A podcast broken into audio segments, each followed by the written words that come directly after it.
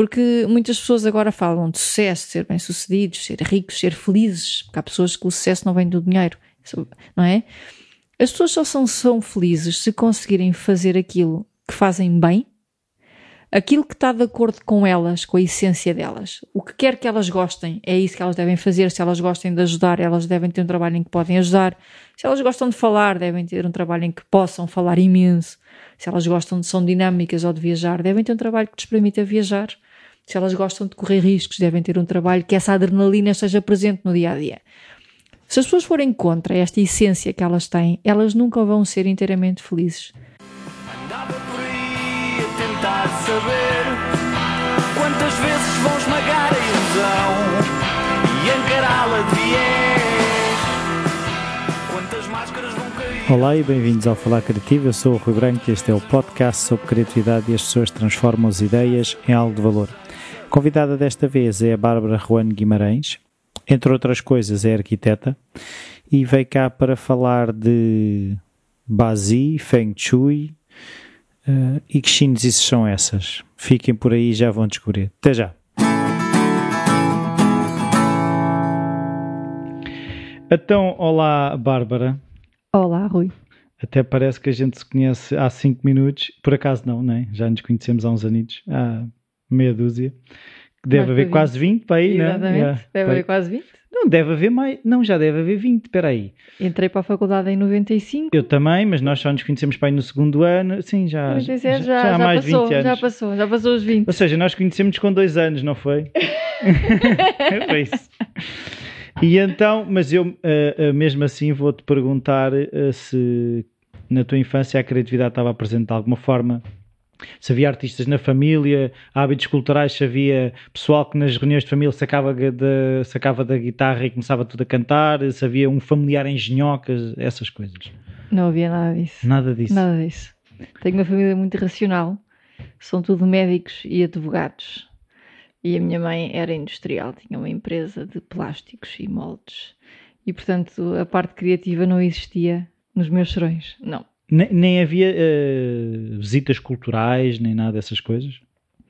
Eh, Não muito, não muito. Quando fazíamos aquelas viagens de família, lá visitávamos um museu ou isso, mas normalmente quando íamos de viagem era mais para férias, portanto, praia, descansar, portanto, não havia essa, esse bichinho da parte cul- cultural, isso não, não havia muito. Mas havia livros em casa. Sim, muitos livros. Meu pai, como é advogado, adora ler, portanto, temos uma biblioteca enorme em casa. Mas podia ser só o Código Civil, não é? não, não, não, não, não. Assim, o meu pai adora ler e adora colecionar livros. Portanto, o Círculo de Leitores, não sei se pode fazer publicidade aqui. Ainda existe? Eh, Existe, ainda existe. Deve ter o meu pai como o melhor cliente, porque ele compra as enciclopédias todas que saem do Círculo de Leitores, portanto, a minha biblioteca. Eu acho que 90% dos livros depois não foram lidos, mas eles estão todos lá. Sim. Todos lá. Em casa nós não temos livros de direito, porque isso Uhum. o meu pai guarda no- tudo no escritório. Sim. Portanto, são só livros desse género, Sim. enciclopédias, históricos, coisas assim. Então, e quando, quando uh, aquela coisa que quando quer, queres ser quando fores grande? O que é que tu querias ser? Pai, não fazia ideia.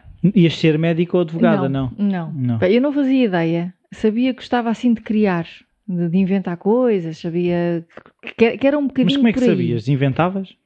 Quando estava a inventar coisas, achava aquilo engraçado, Sim. achava divertido. Portanto, quando eu não tinha, quando não tinha nada para fazer, o que é que eu me dava de fazer? Inventar É coisas. tal coisa, quem não sabe inventa. não é? Pronto, exatamente. Portanto, ia, ou inventava uns desenhos, ou gostava de fazer aqueles kits manuais de montar aviões e montar carrinhos que o meu, que meu irmão comprava e eu adorava fazer. Portanto, eu sabia que gostava de fazer coisas assim criativas. Uhum. Eh, pronto. Depois houve uma altura que eu, na altura, fazia muito desporto e montava e tal. Houve aquela altura em que eu achei que queria ser cavaleira, não é? Portanto, queria ir para os cavalos. Mas fazer mesmo carreira, era isso? fazer carreira, ao qual a minha mãe disse que. Nem penso. Tira o cavalinho da chuva. Nem pensar numa coisa. Ou seja, ou seja, diz-me assim: tu até podes fazer isso, mas primeiro tiras o curso Sim. e depois pensas nisso. Eu, eu, por acaso acho que aqui ela tinha razão porque eu não sou nada competitiva. Portanto, eu acho que se tivesse ido eh, para os cavalos nunca iria para a parte da competição. Eras não- uma cavaleira muito simpática, depois não, Exatamente. não ganhavas porque podia chatear alguém. Exatamente, portanto eu ia acabar por ser, não ia resultar, né? Porque tu, num desporto de alta competição tens é que competir, não podendo competir, Não coisa- sendo competitiva, não ia resultar. Portanto, aí até acho que ela teve bem. Depois a coisa desistiu, fiz arquitetura, que dentro da parte artística era o que se assemelhava melhor a ser, a ser artista, Sim, e- criativo. Sim, mas ao mesmo tempo era uma coisa eh, de respeito, não é? Não é ser pintor ou escultor, que é aquela Hum. coisa. Não, até porque eu, eu nunca tive. eh, há pessoas que têm. eh, eu- eu- isto é um trabalho que eu faço, acho que é quase diariamente, tentar perceber mesmo em relação a Vasi, que é. Existem as pessoas que têm muitas ideias, por exemplo, ideias de negócio, ideias de coisas para fazer, e existem as pessoas criativas. E eu nunca fui uma pessoa criativa daquela que pega num, num lápis ou num pincel e consegue inventar um desenho. Eu não tenho essa criatividade. Por exemplo, eu todos os quadros que pintei ou desenhos que fiz, normalmente são coisas que eu vejo. Pinto rostos, pinto animais, pinto cavalos. Eu tenho que ver a coisa e depois eh, fazer. Se eu fizer trabalhos manuais, eu tenho que ver o que é para fazer e depois passar. Agora, eu inventar uma coisa é uma capacidade que eu não tenho. Portanto, eu não sei bem qual é que é aqui a diferença entre idiota e criativo. Eu não sei, mas eu não tenho, eu não poderia ser um ilustrador, por exemplo, porque eu não tenho essa coisa do zero. Vamos então desenhar aqui. Eu tinha que ver um boneco e fazer parecido. Eh, Eu não sei se me faço Sim, explicar. sim, sim, sim. Portanto, a minha criatividade, eu sou cheia de ideias, cheia de fazer revista, vou escrever um livro, vou fazer um, um guia, vou, vou fazer consultas, vou fazer. Tenho assim estas ideias, mas não é aquela criatividade plástica da questão. Sim, então, mas eh, tu eh, tiraste a arquitetura nos, nos aninhos que já lá vão. Ah, do- dois ou três anos. Sim, o ano passado, acabámos o ano passado. E, hum, e tu foste logo para a ateliê. Por acaso não me lembro do que é que aconteceu, de quando acabaste o curso, o que é que te aconteceu? Eu, eu fui logo para o ateliê no último ano. Tínhamos um professor que era o Castelo Branco. Sim, Não sei se te recordas. sim, de construções. E, é capaz, essa parte. Era um professor de bocado. construções, era. construções. Que havia dois irmãos, que era o João e o António. E eu fui logo trabalhar para o ateliê do António, que na altura também trabalhava com o João. Trabalhei lá um ano. Portanto, eu fui logo para um ateliê. Eh, depois trabalhei... Ah, depois fui para Madrid. Portanto, acabámos a faculdade, eu já estava a trabalhar. Fui para Madrid fazer a pós-graduação em recuperação do século XII, século XIII. Portanto, e quando voltei comecei a trabalhar sozinha.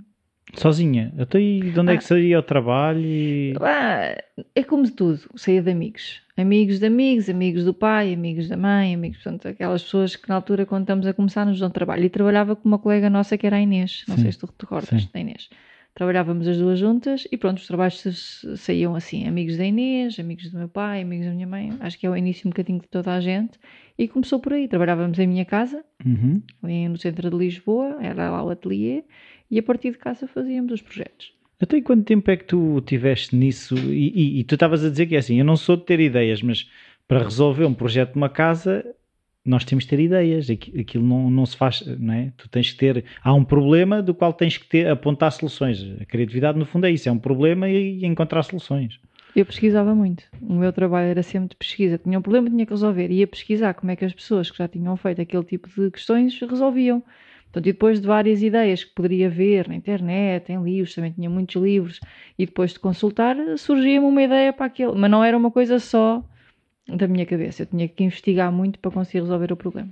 Sim, a questão é que se calhar toda a gente tem que fazer isso, não é? Depois, se calhar. Não, é- é- é- nós não conseguimos ter ideias do nada, não é? Nós estamos sempre a Eu sei, relacionar eu- coisas. Eu acho, eu acho que, eu por acaso acho que sim, acho que há pessoas que de repente, tem- quer dizer, quem fez o Guggenheim, aquilo, aquilo acho que foi uma ideia do nada. Não, se calhar teve que experimentar muito, não é? Nó- Nós, Mas foram sempre ideias do nada, ou não? Eu, eu acho não, que eu não do nada não ideias. existe nada. Não. Não, não, porque é sempre com base em alguma coisa. Mesmo Sim. as pessoas que ele, quando viu, quando viu na cabeça dele o Guggenheim, aquilo se calhar ele já viu outras coisas eh, aparecidas na natureza, outras coisas desse género. Sim.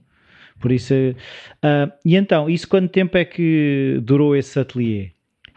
Esse ateliê durou dois anos. E então o que aconteceu? Casei. Ah, e então eh, tive, embarcaste noutra carreira. E embarquei noutra carreira e tive que mudar. Tive, eh, mudei de cidade, porque entretanto eu tinha um trabalho mais móvel. O meu marido tinha, tinha um trabalho fixo no Porto e eu tinha que ir para o Porto, e portanto mudei e, e fui para o Porto. E, e na altura, pronto, esse, esse trabalho com a Inês e em casa acabou. Esse trabalho acabou. Até aí deixaste a arquitetura logo aí? Deixei porque o meu o Miguel, que na altura foi o rapaz com que eu casei, tinha uma, uma vida que viajava muito. E eu tinha que ir frequentemente com ele e eu adorava a vida dos cavalos, sempre adorei animais, tratar deles, portanto, sempre adorei isso. Ah, Então- era- estavam ligados aos cavalos, é isso? Exatamente. Ah, o meu, a, minha, a minha paixão pelos cavalos aí ficou mais, mais acentuada.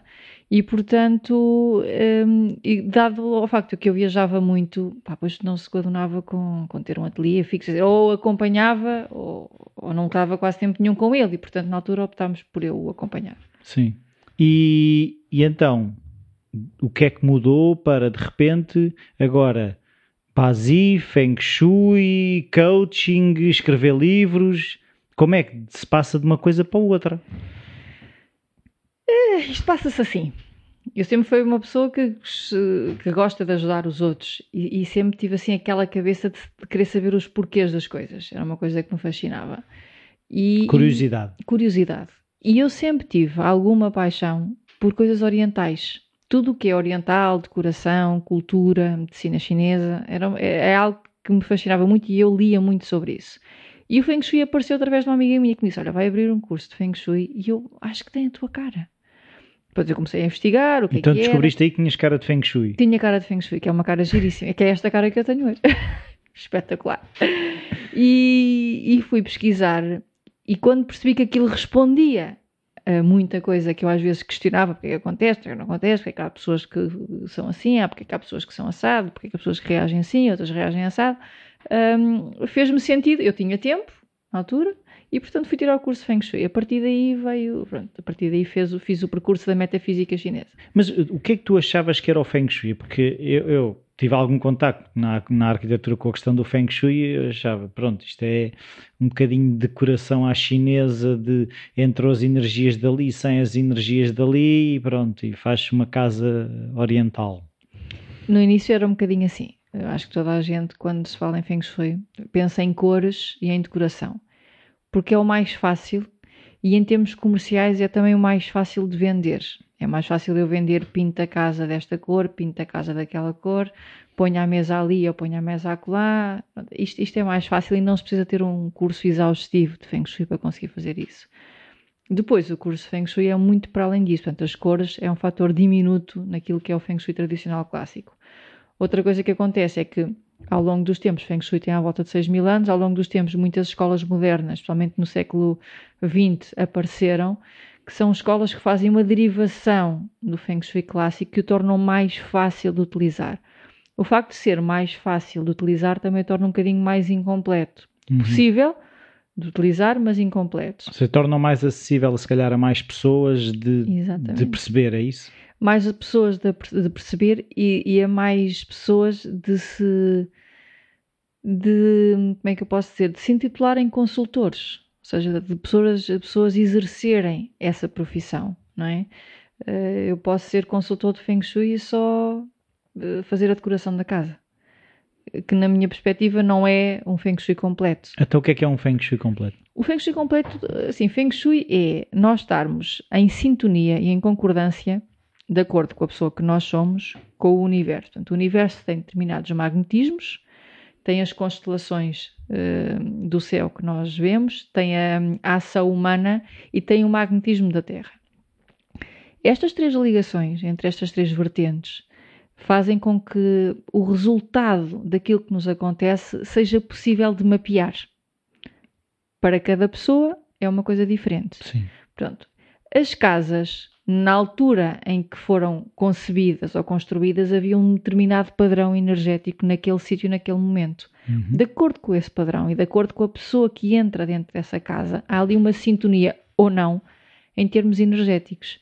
E é disso que trata o Feng Shui. É de direção cardial e de energia temporal, da energia do tempo de quando a casa foi construída e do ano em que a pessoa que vai habitar essa casa nasceu. E isto tudo é que é Feng Shui tradicional clássico, de forma, é a forma como as montanhas e o céu e a terra se chama-se copulam para Uhum. organizar este tipo de energia. Isso depois dá uns efeitos que estão- vão sendo descritos, isto, isto é por provas dadas, o Feng Shui funciona por provas dadas. À, à medida que vários padrões vão acontecendo, isto vai sendo descrito. Quando as pessoas veem que há um padrão que se repete indefinidamente, é como se esse padrão tivesse comprovado. Isto é um bocadinho como a meteorologia ou como as marés. Nós temos oceanos gigantes e de alguma forma toda a gente já sabe quando é que a maré está alta e quando é que a maré está baixa, não é? Isto foi observado. Há um magnetismo aqui que consegue uh, fazer com que o mar se movimente daquela maneira. O mar, o mar é uma massa gigante. Se calhar as pessoas não se perguntam como é que o mar consegue fazer as marés, ir para lá e vir para cá. Sim, é? ou seja, ninguém questiona que, que as marés sejam algo real que acontece, enquanto o Feng Shui já, ah, isso, o Feng Shui já é uma cena um bocado esotérica, isso são manias. É assim, é energia. Quer dizer, também posso dizer, nós não dizemos que o, que o mar, aquilo é, é, é é esotérico porque nós vemos, é? ele vem 10 metros para o pé de nós e alguma coisa consegue mover aquela massa que são os oceanos 10 metros para, para longe de nós. Sim. Se alguém se questionar qual é a Lua, qual é a estrela, qual é o magnetismo que consegue fazer isto, é o mesmo que consegue atribuir uma energia a uma casa. É a mesma coisa. Mas só que tem codificações diferentes. Mas a energia que estamos a falar é a mesma coisa. É o magnetismo da Terra, em coordenação com as luas ou com as constelações hum, estelares. É a mesma coisa. E é disso que trata o Feng Shui. Então, mas eh, é assim, ninguém diz que vai mudar o mar. Como, porque é que, uh, o que é que leva a que o Feng Shui seja agente sobre as coisas? Ou seja, de que forma é que tu estás a dizer que existe um magnetismo naquele local uhum. em que foi construída, por exemplo, uma casa, uhum. certo? Uhum. Um, a pessoa que vai para lá traz uhum. uma determinada carga. Uhum se as coisas já têm essa carga, o que é que depois alterar isto ou aquilo na casa faz com que aquilo seja mais favorável?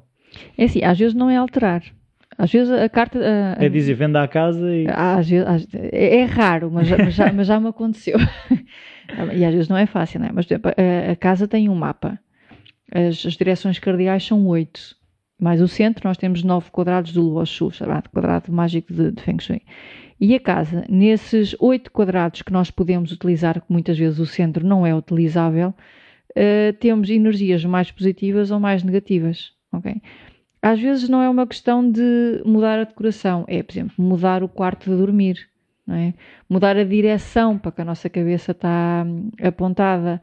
É se formos fazer obras, mudar a cozinha de sítio. Há três grandes fatores numa casa quando nós avaliamos: é o quarto, a cozinha e a porta de entrada que são normalmente as, as zonas mais ativadas, portanto, vão ativar a energia que está nesse setor. Se a energia for má, estão a ativar uma má energia. O que normalmente dá resultados. Portanto, depois ainda temos que dar aqui uma volta em casa para ver isso. Depois vamos ver isso tudo, vamos ver isso tudo. O que nós queremos é estar a ativar e a presenciar a boa energia dessa casa. É claro que às vezes as casas têm poucos setores com boa energia. E há casas que têm muitos setores Mas com isso tem energia. a ver com ser aquela pessoa, ou seja, aquilo que eu quero perceber é se mudar outra pessoa para lá a, casa pode ficar boa, entre aspas? Imagina, imagina que um quarto tem uma, uma são várias camadas de informação que se vão juntando. Imagina que o, o quarto tem uma energia média, não é? Mas por acaso essa pessoa consegue usar uma boa direção da cama.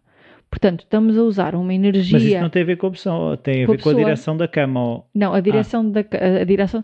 Nós somos alimentados à noite, o chi que nos nutre à noite entra pelo último chakra, portanto, pelo uhum. topo da cabeça cada pessoa, consoante o ano de nascimento, tem uma determinada direção favorável ah, para okay. dormir. Daí a influência de ser esta ou aquela pessoa. Ex exatamente. Portanto, eu posso ter um quarto ah, assim, mais ou menos, e ter uma pessoa que ainda por cima, além de ser mais ou menos, está a usar uma má direção para dormir, ou uma pessoa que aquilo é mais ou menos, mas ela está a usar uma ótima direção para dormir.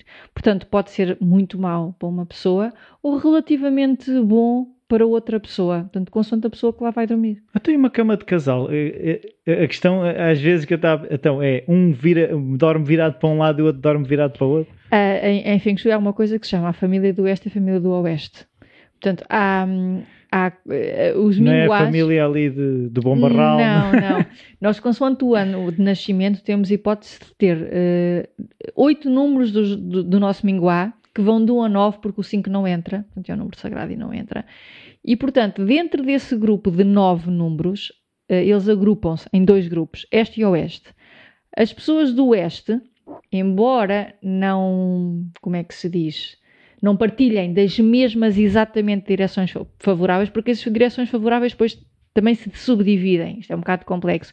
Há a direção favorável para dormir, à direção favorável, por exemplo, para recuperar de uma doença, à direção favorável para recuperar ou para ter relacionamentos harmoniosos, há a direção favorável para prosperidade, por exemplo, para abrir oportunidades, para entradas de dinheiro. De qualquer modo, nestes dois grupos, as direções favoráveis e desfavoráveis são coincidentes. Uhum. As do norte são sempre as mesmas e as do oeste são sempre as mesmas. Portanto, se um casal, embora tenha minguais, minguais diferentes, partilhar do mesmo grupo este ou oeste, dizem que eles são mais compatíveis. Porque sempre que um estiver hum, a direcionar-se para uma direção favorável, ela também está. Depois há casais menos compatíveis, que é aqueles em que nós queríamos pôr ela os pés para um a cabeça e pés- a cabeça para os pés, ela para um lado. Aí, aí, aí assim, É tradi- arranjar outra pessoa e. é, assim, tradicionalmente o que se fazia, porque tradicionalmente o sistema era, era de um patriarcado e, portanto, o importante era o homem. Portanto, o homem é que tinha que ter energia, saúde e prosperidade para Ou trabalhar. seja, a direção da cama era a do homem. Era a do homem. A mulher ficava em casa a tomar conta dos filhos, não é? E portanto não havia essa preocupação de a mulher tem que estar cheia de energia. Não, ela tem que estar submissa e tratar dos filhos. E ele é que tinha que ter isso tudo. E portanto, quando se fazia uma assessoria de Feng Shui, fazia-se para o homem e não para a mulher. Então e agora como é que é? Agora é para quem traz o dinheiro para cá. quando, quando, quando essa questão se põe, nem sempre se põe, quando essa questão se põe, Mas põe-se. claro que se põe. É assim, põe-se e é assim, às Sim, vezes. já agora se conseguiste descrever um bocadinho o processo, imagina eu, que eu sou um cliente Uhum. e que as coisas estão assim um bocado tremidas e eu Uhum. acho que é do Feng Shui da casa. Uhum. Estou assim, é, Doutora Bárbara, Uhum. olha, venha cá tratar uma casa. Como é que tu abordas uma questão destas? Ok, as pessoas normalmente hum, eh, contactam-me por e-mail eh, e eu peço uma breve descrição de porque é que me estão a consultar, eh, como é que é a casa, a descrição, e vou sempre ao terreno ver a casa, não é? Hum, em Feng Shui, as estrelas, os, os números ou as energias, nós damos o nome de estrelas. Uhum. As estrelas têm determinadas características, consoante o problema ou a questão que as pessoas estão a passar. Pode ser um problema de saúde, por exemplo. Uhum. Pode ser um problema de relacionamentos Ok. pode ser um problema de falta de dinheiro, Dinheiro. não é? Consoante o problema, é- isto é como ir ao médico. Eu não vou ao médico e não me sento e digo assim, então diga lá, doutor. Não, Não, não. As pessoas vão ao médico e dizem, olha, dói-me aqui, o problema é aqui ou ali, e aí o, o médico foca-se para resolver aquela questão, não é? Aqui é igual. Eu depois, consoante aquilo, foco-me em termos da casa onde é que poderá estar a situação e tento eh, resolver de acordo com isso. Depois faço uma assessoria. A assessoria é um relatório que eu faço que tem todas estas informações, Uhum. desde as cores, onde é que as pessoas se devem sentar à mesa, qual é que é a direção favorável para ele e para ela. Normalmente à mesa dá para pôr toda a gente numa direção favorável, somente, somente se a mesa fosse como esta, redonda, não Sim. é? For bicuda, a quadrada, já não é tão fácil. Hum, e depois também chegamos, vemos a porta de entrada, importantíssimo. Onde é que está, o que é que se está a ver, o que é que se tem no exterior, quais são as montanhas, tudo isso. Uh, Vê-se a cozinha, também muito importante, e o quarto. Quando chegamos ao quarto, às vezes eu posso pôr a cama ou para a esquerda ou para a direita, não é? Às vezes não posso. Porque depois no quarto também há a questão das formas. Há regras básicas em termos de fluxos de chi que não se devem ter. Portanto, eu não devo ter uma cama encostada a uma janela, não devo ter uma cama num fluxo entre uma janela e uma porta. Pronto. Quando eu já consigo pôr a cama e ainda assim consigo usar duas direções, aí põe-se a questão. Uh, há estas direções, podemos favorecer a ela ou a ele. E normalmente as pessoas optam, não sou eu que vou dizer vou favorecer a ele. Não, não faço isso. As pessoas imaginem que ela é a pessoa que trabalha mais e que traz mais rendimento, ou imaginem que ele é a pessoa que está doente e ele é que tem que recuperar, e então vamos pô-lo a ele numa direção favorável em termos de saúde e vamos Sim, mas depois deve de haver aquela situação. Eu até estava bem, agora porque a cama está boa para ti, eu estou a aqui ficar- afanado. Eh, Isso depois o base também ajuda a definir, porque as pessoas contam com um base favorável. eh, o Feng Shui trata, imagina, 30% do que é o nosso sucesso e o base trata de outro 30% do que é o nosso sucesso. Se o base da pessoa que não está a ser favorecida estiver favorável, ela está energeticamente bem nutrida. Uhum. Portanto, o Feng Shui ali da direção não estando favorável para ela, não a vai incapacitar eh, totalmente. Mas imagina que é um caso de doença, nós podemos fazer durante X meses ou um ano a direção favorável para ele, em termos de recuperação de, de energia. E quando ele está E quando ele já está melhorzinho, no auge, é uma escolha outra vez e fazemos de novo e às tantas. Mas é assim, uma pessoa ter a opção de pôr a cama para duas direções diferentes num quarto é muito raro. É raro. muito- é raro, é raro. Porque eu tenho uma janela e não posso pôr ali a cama, ou tenho a porta e não Ou tem posso o pôr ali- armário, não ou tenho o o armário. Quer dizer, acabamos de estar sempre condicionados a uma parede. Ah, por isso é que se calhar há depois aquelas situações em ah, hoje vais dormir para a sala. É, é, é uma forma de dizer hoje vais melhorar o chi. Há muita gente que eu chego lá à casa e, e eu, eu olho para a casa. Aconteceu-me na última assessoria que eu fiz, que até foi a Fátima fazer, que eu faço por todo o país. Foi, e fui lá foi a Fátima. Nossa Senhora. Foi lá, Eu não- não estava lá com os problemas em casa. E eu olhei para a casa, estive a ver um bocadinho e perguntei logo: ah, Quem é que dorme na sala? Não, não. Vocês dormem bem? E disseram logo: não. Mas não, ninguém dorme bem. Nem eu, nem ele. E ele só dorme bem se for dormir para a sala. Ora aí está. Depois acontecem estas coisas. Ah, não é? mas não era porque ele se tinha portado mal de castigo e vai dormir para a Não, sala. Não, era porque ele não conseguia mesmo dormir no quarto. E na sala dormia lindamente. Estas coisas têm uma explicação, não é? Ou porque é a direção, ou porque é a estrela que lá está na sala que é melhor para ele. Hum, às vezes, há pessoas que têm, por exemplo, têm quartos de hóspedes, não é? E às vezes é transformar o quarto de hóspedes no quarto principal. Ah, mas é mais pequeno e não tem casa de banho, doutora. Também, mas eu depois porque costumo dizer assim, a gente não pode ter tudo, não é? Não, a gente pode. É Às mais não difícil. pode, né? Às vezes numa casa não pode. A gente pode ter tudo na vida, né? mas naquela casa não se pode ter tudo. E às vezes aquele quarto, de facto, não é favorável. E assim, eu sugiro, não é? Depois eu entrego o relatório, deixo as minhas sugestões ah, e as pessoas depois fazem. Ma- Mas, eh, nessa intervenção, agora estava eu aqui a pensar, eh, não é uma, uma intervenção em que depois tu desenhas tipo um layout da casa, se sugeres tipo mobílias, de que forma é que, ou seja, a tua intervenção onde é que começa e onde é que acaba, não é? Agora tenho um projeto assim que, que estou à espera até de uma resposta, que é exatamente isso. É uma pessoa que está a construir uma casa e a proposta é fazer um layout desde o início, que é o ideal. Aí nós pomos os quartos no sítio certo, a cozinha no sítio certo, a porta no sítio certo, Sabendo quais são as pessoas que já vão para Exatamente, lá. Ok. exatamente. Se não soubermos, pelo menos em termos de estrelas e do desci da Terra, pomos os quartos com boa energia, a cozinha com boa energia e a porta com boa energia, não é? Depois pode, a outra camada de informação, que é vamos pôr então as direções favoráveis, pode não combinar. Mas pronto, eu neste caso, por acaso, sei quem são as pessoas que vão para lá. E aí nós conseguimos fazer tudo nisso, que é o ideal. Em termos de decoração, é indiferente. É indiferente. Eu digo, olha... Ah, mas não se vê aquela coisa, ah, põe um espelho ali que reflete as energias no canto e não sei o quê e... É, não. Não. E assim, os espelhos vêm de uma. eh, O Feng Shui não é uma crença, nem é uma Não religião. é? Não. Ah, Nós não temos que acreditar minimamente. Aliás, não é nós igreja podemos do Feng Shui. não. Nós podemos não acreditar piamente que isto resulta. É só fazer. Não tem que acreditar. Eh, E os espelhos vêm de uma crença religiosa de antes. Há muitos, muitos anos. Em termos religiosos, as pessoas criam, cre- criam, como é que se diz o verbo querer? Criam? Que estranho. Acreditavam. Acreditavam.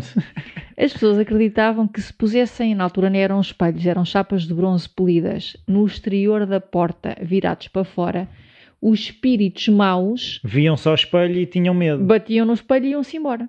Pronto. Então, daí veio que tudo o que bate no espelho é refletido e vai embora. Daí veio que, então, se pusermos um espelho na entrada de casa, na parede, em frente à porta, é mau, porque o chibom que entra bate no espelho e vai embora. Isto tudo veio de uma crença religiosa. E depois foi sendo adaptado. Depois já ninguém sabe de onde é que veio, né? Exatamente. Depois é, é Ah, essa- o primo disse, o outro tio e, e vai passando. é, e depois, por exemplo, de facto, a energia de um espelho é yang. O que nós temos de saber é isto. Portanto, todo o sítio onde o espelho está eh, é yang porque reflete mais energia, porque tudo se duplica num espelho. Daí veio que um espelho na sala de jantar faz aparecer mais comida em casa. Olha. Exatamente, porque o espelho duplica aquilo que se põe na mesa. Boa, então, é assim, eu, eu ponho uma refeição para um, olho para o espelho e comem dois. Ah, pronto. ah, vem um bocadinho daqui, não é? Pois as pessoas adaptam, assim como dizem que se, o que dizem alguns textos mais modernos é que se pusermos um espelho no quarto, há a probabilidade de haver relacionamentos extraconjugais. Porque duplica as pessoas dentro do relacionamento. Ah, então passa a ser uma grande festa no quarto. Pronto, é mas isso? isto são tudo adaptações. Em termos de textos clássicos, de onde vem o Feng Shui, não há nada que fale de Diga espelhos. que o espelho Não. é espetacular. Não falam de objetos, ponto. Falam de direções, magnetismos, orientações cardeais, direções. Formas, montanhas, energia que cada montanha. Porque cada montanha, ao formar-se durante milhares de anos, ela forma-se de, de, de, determinada maneira, porque a energia é mais de fogo, mais de madeira, mais de metal naquele local. Portanto, nós observando, observando as montanhas, conseguimos perceber qual é que é a energia uh, primordial naquela direção cardial. Ou seja, quando estamos aqui a falar de montanhas, estamos mesmo a falar de montanhas. Estamos mesmo a falar uma de montanhas. serra da Arrábida, uma serra de. Sintra. Porque é que há montanhas muito bicudas, porque é que há montanhas que são planaltos, porque é que há montanhas que são redondas, porque é que há montanhas que têm muitas montanhinhas. Uhum. Tudo isto tem uma explicação em termos de Feng Shui. E é disto que fala o Feng Shui primordial, aquele que nasceu há 6 mil anos. Portanto, quando as pessoas me dizem que Feng Shui é pinto a parede vermelha ou não pinto, aquilo para mim fica, muito, fica demasiado sucinto. Uhum. Pode-se fazer, mas a vibração que a cor nos dá não é uma vibração energética muito grande, é mais uma sensação emocional. Ok. Ok? E essa sim depois produz... E essa sim influencia. Agora, se isso é Feng Shui ou não, se eu olho para uma parede vermelha e sinto calor, se isso é Feng Shui ou não, de facto é uma emoção que eu sinto, eu sinto-me mais quentinha. E se eu preciso dessa sensação, ótimo, pinto. Mas em termos energéticos, a vibração, até porque se nós apagarmos a luz, É tudo escuro. é tudo escuro. Qual é que é a vibração que aquela cor nos dá? Zero, não é? Zero. E portanto é isso que nós temos que pensar um bocadinho. É uma coisa, é uma, lá, um tópico diminuto no que é uma assessoria de Feng Shui clássica. Sim, mas depois dá para fazer eh, artigos muito giros em, revistas de decoração, se calhar também tem a Por ver isso com é que isso. eu disse, é, é uma, é uma parte muito mais comercial, é muito mais fácil, porque nem toda a gente, e nem é giro estar numa revista a dizer então, Aprende esta arte aquela- milenar. eh, Aquela Ponha umas colchas. que tem uma forma aí, fazendo os cálculos. Ah, isto não é tão giro, não é? Eh, portanto, ponha a mesa assim, ou a mesa assado, ou aquela mesa é muito mais gira, tem muito melhor feng shui do que... é Tu, mas falaste aí de cálculos, ou seja, tu quando chegas ao sítio, depois a fazer eh, que contas? Quantas giras. Conta, acredito. para ficar com os olhos em bico, não é? Para ficar com- Há, há fórmulas, eh, como em matemática, que já estão padronizadas. E eu, consoante a direção da casa, aplico essas fórmulas. A frente, o assento, portanto, a frente é a parte da frente da casa, não, não obrigatoriamente a porta de entrada. O assento é a parte das traseiras da casa, o yin e o yang, e a partir daí eu consigo, com, determinadas fórmulas, faço a distribuição energética daquela casa. Mas eh, isso existe em mapas ou tu chegas lá e, ou seja, tens que perceber que eh, a rua dá-te uma determinada informação, a parte de- das traseiras dá-te outra informação e é a partir daí que vais montando o puzzle, é isso? É assim, é a partir de, de medir com uma bússola. Eu mudo, eu meço a direção da casa com uma bússola. A frente, pá, e normalmente as traseiras são 180 graus para trás. De Sim. qualquer modo eu meço para, porque às vezes há magnetismos de caixas de esgotos, eh, postos de eletricidade que interferem com a bússola, portanto mete-se as duas que é para ter a certeza que aquela é a medição. Eh, e a partir daí, dessa medição dos graus para onde a casa está virada e o ano em que a casa foi construída, eu faço os cálculos. Ah, o ano é tipo também como se fosse quase o signo da casa. É, é, é como se fosse, é o ano de nascimento da casa, a identidade daquela casa. Ah, e depois vai, vai influenciar as pessoas que forem viver para lá e depois eh, essas energias a juntarem-se todas, é isso? Sim, sim, sim. Ent- Então veja aí a importância de eh, as pessoas, antes de comprarem uma casa, deviam falar, fazer esse tipo de consultas. É que às tantas começam eu a pensar que né, agora uma pessoa não vai comprar casa sem saber se aquela energia, o ano da casa. Deviam. e sim, na China, Singapura e já nos Estados Unidos, Feng Shui faz parte de- de- da vida das pessoas. Ninguém compra É tipo o certificado energético. casa. É Olha, tipo o certificado energético. Ninguém faz. Empresas, toda a gente, antes de fazer seja o que for, faz. Embora seja 30% daquilo que nós podemos fazer por nós, ah, se nós fizermos um upgrade de 30%, pá, 30% já é. já é, já é muito bom. Portanto, não há ninguém que hoje em dia, nos países orientais, e se você pesquisar em Singapuras, todas as grandes empresas já fazem as empresas de acordo com o Feng Shui, e principalmente com o base do, do CEO ou do- da pessoa responsável, não é? Portanto, isso, nós é que ainda, é normal, ainda não entrou essa cultura para os países da Europa. Está a entrar devagarinho, mas se me perguntarem se devia, Devia. devia. Então estás a falar aí 30%, então ainda faltam eh, 70%. Onde é que estão os Ah. outros 70%? Os É outros- porque, é porque se formos ver, 30% não é nada se os outros 70% estiverem bons, aqueles 30% não fazem diferença nenhuma. Ok. Então, 30% é Feng Shui, ou seja, o nosso ambiente, não é? Os outros 30% é o base, é a nossa matriz, o nosso ADN, aquilo que nós somos, temos talento, não temos talento, as potencialidades, não Mas potencialidades. não temos todos talento? Temos, Ah. temos é que saber quais são, Ah, não é?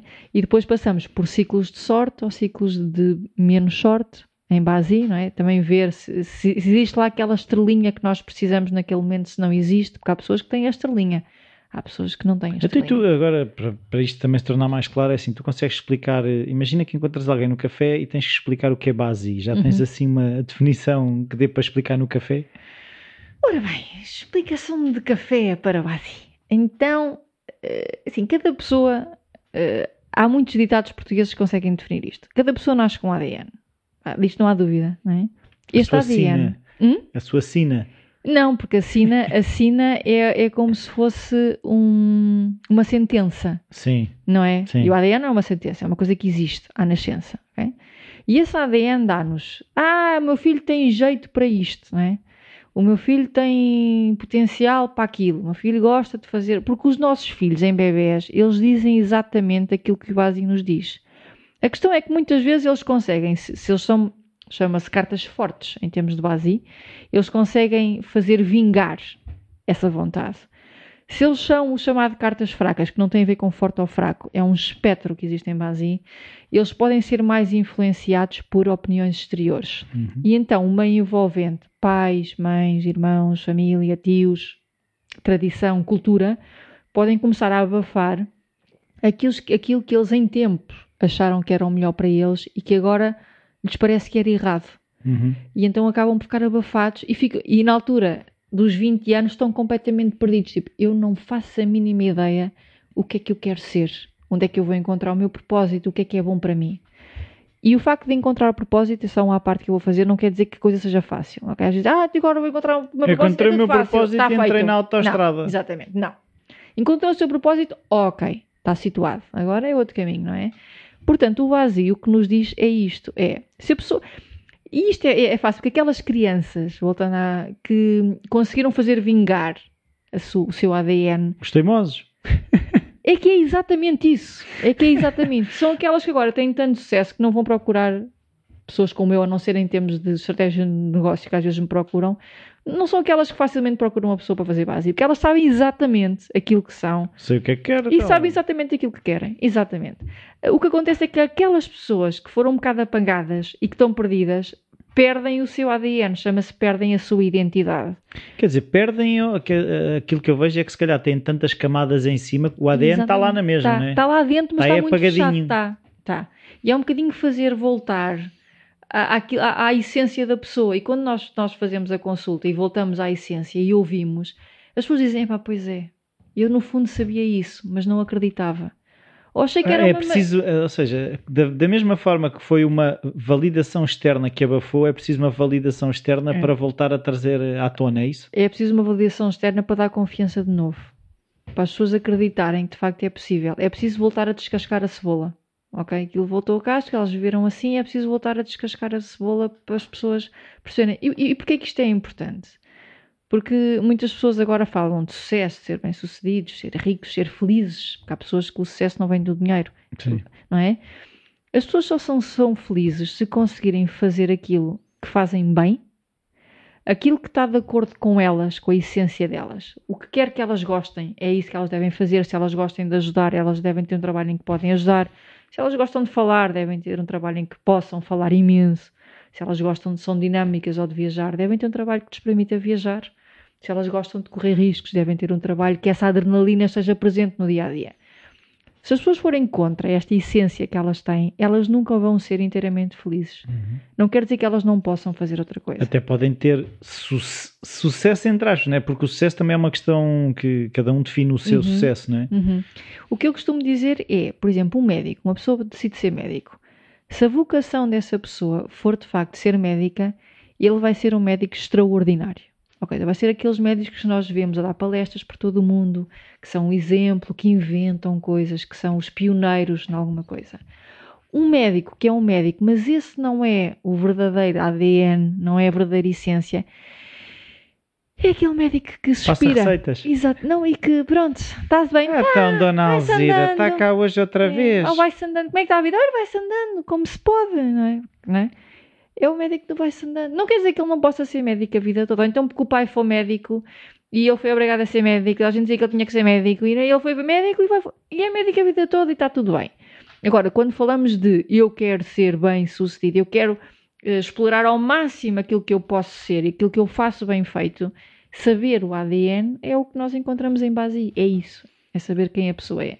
Então, mas isso, o base é, é tipo tirar o cartão do cidadão, descubro, ah, olha, afinal eu sou esta pessoa. Como é que isso funciona? Como É, é que- pela data de nascimento, Sim, pelo local de nascimento também, porque a hora às vezes acerta-se consoante os meridianos, a hora também tem alguma influência na carta então é base. como o horóscopo. O Basi deriva do horóscopo chinês, embora as pessoas associam muito o horóscopo a uma previsão. Sim, Ok. então E o esta não é semana os eh, Exatamente. nativos de Carneiro deverão não sei quê, não sei Exatamente. quê. Mas o Basi não é um horóscopo, porque eu para fazer uma previsão ou para dar uma sentença, estou a dizer que aquilo que eu faço, o meu livre-arbítrio não interessa. Hum. E isso são os outros 30%. Ok? Temos o Feng Shui que é os 30%, o nosso ADN, vamos pôr O nosso 33.33333. O nosso Basi tem os outros 30% e aquilo que eu faço são os outros 30%, não é? Portanto, é muito importante aquilo que eu faço com aquilo que eu sei. Pronto, e aí vem então a resposta a isso.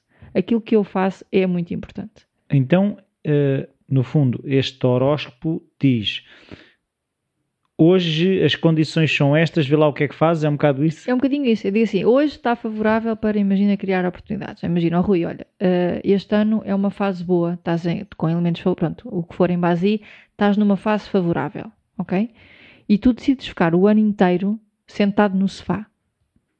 Então, se é favorável, vai-me sair a lotaria sem eu fazer nada, não é? Não. Se é favorável e tu não fizeste nada, não te- aliás, se ficaste sentado no sofá, nem sequer jogaste na lotaria. Pois Até não, podias ter jogado e já tinhas feito alguma coisa, Rui. O que eu Pois. estou a dizer é, se tu não fizeres nada, tens que mandar na mesma 50 currículos para as empresas para onde queres ir trabalhar.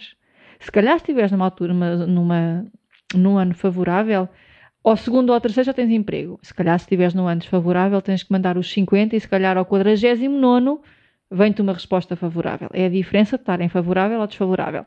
Mas tu tens que fazer na mesma, tu tens que planear a tua vida, tu tens que insistir, tu tens que acordar cedo, tu tens que disciplinar, tu tens que fazer isso tudo na mesma. Em altura favorável é tudo mais fácil. Ah, e, as- e- e, tipo, o leque de oportunidades vai ser optimizado. Uhum. Em, alturas desfavoráveis, se calhar o leque de oportunidades, se calhar não, não, não consegues encontrar aquela empresa e vão ser empresas menos boas, assim se pode dizer. Mas tu tens que fazer alguma coisa. Sentado no sofá é igual, estás em favorável ou em desfavorável. Embora em desfavorável, a- a- como é que se diz? A propensão para entrar em depressão é maior. Uhum. Em favorável, estás a ver filmes e a jogar jogos, nada acontece, mas também não entras em depressão, a coisa, a coisa Não precisas de acontecer. Não, Então, então, por exemplo, quando tu eh, vais fazer um trabalho de Feng Shui, tu, tu, oh, tentas também perceber a questão do base, de que forma é, é- a questão é que se tu se te é possível separar as coisas, é que às tantas isso estou a perceber que está tão relacionado que quando faz uma intervenção de Feng Shui, como é que não faz uma de base? É assim, eu tive que aprender a separar, porque senão eu ia sempre fazer os dois trabalhos de uma vez. O ideal é fazer os dois trabalhos. Mas quando nós estamos a falar, eu, eu separo, eu neste momento separo bem. Eu quando estou a falar de- da casa, foco-me na casa. E eu sei que eh, se eu melhorar aquela casa, há 30% da vida daquelas pessoas que eu estou a melhorar. Se elas, entretanto, a coisa melhorar 30%, e elas disserem, olha, eu agora ainda quero um upgrade maior, porque eu agora quero oportunidades, quero perceber o que é que se passa comigo, porque o meu, o meu problema não é que estou doente ou crise, o meu problema é que hum, preciso de mais, quero saber quem sou, não sei quem sou, estou a ganhar confiança em mim e agora o que é que eu faço com isto? Fazemos o base. Uh, mas eu separo, eu separo. Então, mas eh, pelo que eu estou a perceber, então, se eu fizer eh, uma avaliação de base, vou melhorar a casa, Não, não? não. Imagina que estás a dormir num quarto com uma má energia e pedes uma avaliação de base e eu faço-te. Ok, continuas a dormir num quarto desfavorável. Não há, eu, eu nem sequer olhei para o Feng Shui da tua casa. Portanto, estamos a melhorar outros 30%. E tu podes dizer assim, pá, eu, eu sinto que as coisas estão melhor, mas ainda não estão como eu quero.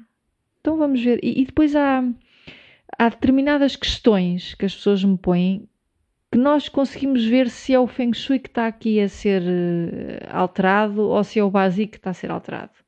Uh, Consegue-se perceber. Às vezes são as duas coisas. Quando as coisas estão mesmo, mesmo difíceis, normalmente é o Feng Shui que não está favorável e o básico que não está favorável, não é? Sim, e aquilo que eu estava a pensar, as pessoas não te procuram quando está tudo a correr bem, pois não? Não, nem precisam. Quer dizer, nem preciso de ver uma casa de uma pessoa que é super, super bem sucedida e está tudo a correr bem. Instintivamente, as pessoas devem, estão a dormir num quarto com uma boa estrela, conseguiram de alguma forma estar direção, na direção favorável, o escritório deve estar com um bom Feng Shui. Quer dizer, se as pessoas estão bem, bem, bem sucedidas, hum, não, não, quer dizer, podem procurar por outras situações. Há outra, há outra arte que eu também faço agora recentemente que se chama Chiman Dunja, que são É, tipo. Tem um nome simples. Exatamente. Chiman Ah, é, é giro. e é, é tipo, chama-se a arte da guerra, que já são mais eh, decisões no momento, empresariais, é um, é um momento para avançar. eh, o negócio não está a correr bem neste momento, o que é que se passa agora, qual é que é o problema, coisas mais imediatas, Uhum. eh, também se usa esse tipo de. Por exemplo, tive um- uma, um caso um mês passado em relação ao Feng Shui que era a pessoa estava muito bem, estava a fazer investimentos, a única questão era o Feng Shui entre duas casas, compro esta ou compro aquela, e as duas tinham um bom Feng Shui. Eh, havia ali umas diferenças muito pequeninas. Eu- Entrou o tal chinês, o Shimunja. e, e entrou o tal chinês, não é? Entrou o Chimendun já e, e fez. E, e na altura consegue-se perceber dentro das boas qual é que é a melhor, também de acordo com se era short rent, se era rendimento mensal. Pronto, dá para adaptar. Portanto, consoante a pergunta que as pessoas nos fazem, ou o problema ou o desafio que elas estão a enfrentar, eu às vezes sugiro, às vezes não é preciso fazer uma consulta exaustiva de Feng Shui, nem gastar esse valor para uma resposta que é rápida. Uhum. Portanto, quando as pessoas vêm ter comigo e me perguntam, eu não digo, ah, não. Às vezes digo, olha, não é, não é Feng Shui que estamos aqui a, a falar, é de outra coisa. E às vezes até é mais rápido, mais acessível, mais fácil. Então, e quando as pessoas eh, te procuram eh, essa questão de que eu vejo, falo com muitas pessoas e hoje em dia parece que é muito comum a questão de eu não, não estou bem onde estou, eu quero mudar de carreira, mas como é que eu vou fazer isto? Às tantas eh, as pessoas, eh, mas o que é que tu queres fazer? É pá, eu sei que não é isto, mas não sei bem que forma é que o Basim me pode ajudar, porque se eu estou assim tão perdido, como é que. Ah, isso, é, isso é mesmo base isso. As pessoas já dizem, isto não é Feng Shui, isso é base. Eh, Às vezes é, por exemplo, às vezes as pessoas não estão bem porque os valores, não, os valores que estão a ser alimentados não são os corretos. Por exemplo, as pessoas podem ter uma necessidade, normalmente um valor é uma necessidade que nós temos, que, que temos que ter alimentada Um valor como, por exemplo, a justiça. Exatamente. Imagina que as pessoas têm um valor que é uma necessidade que é o dinamismo, a versatilidade. Estas pessoas não se dão bem em trabalhos monótonos, em Uhum. que eu entro às nove, me sento no gabinete e saio às seis do mesmo gabinete. Às vezes passa só porque pá, aquilo não é um emprego para elas, não é?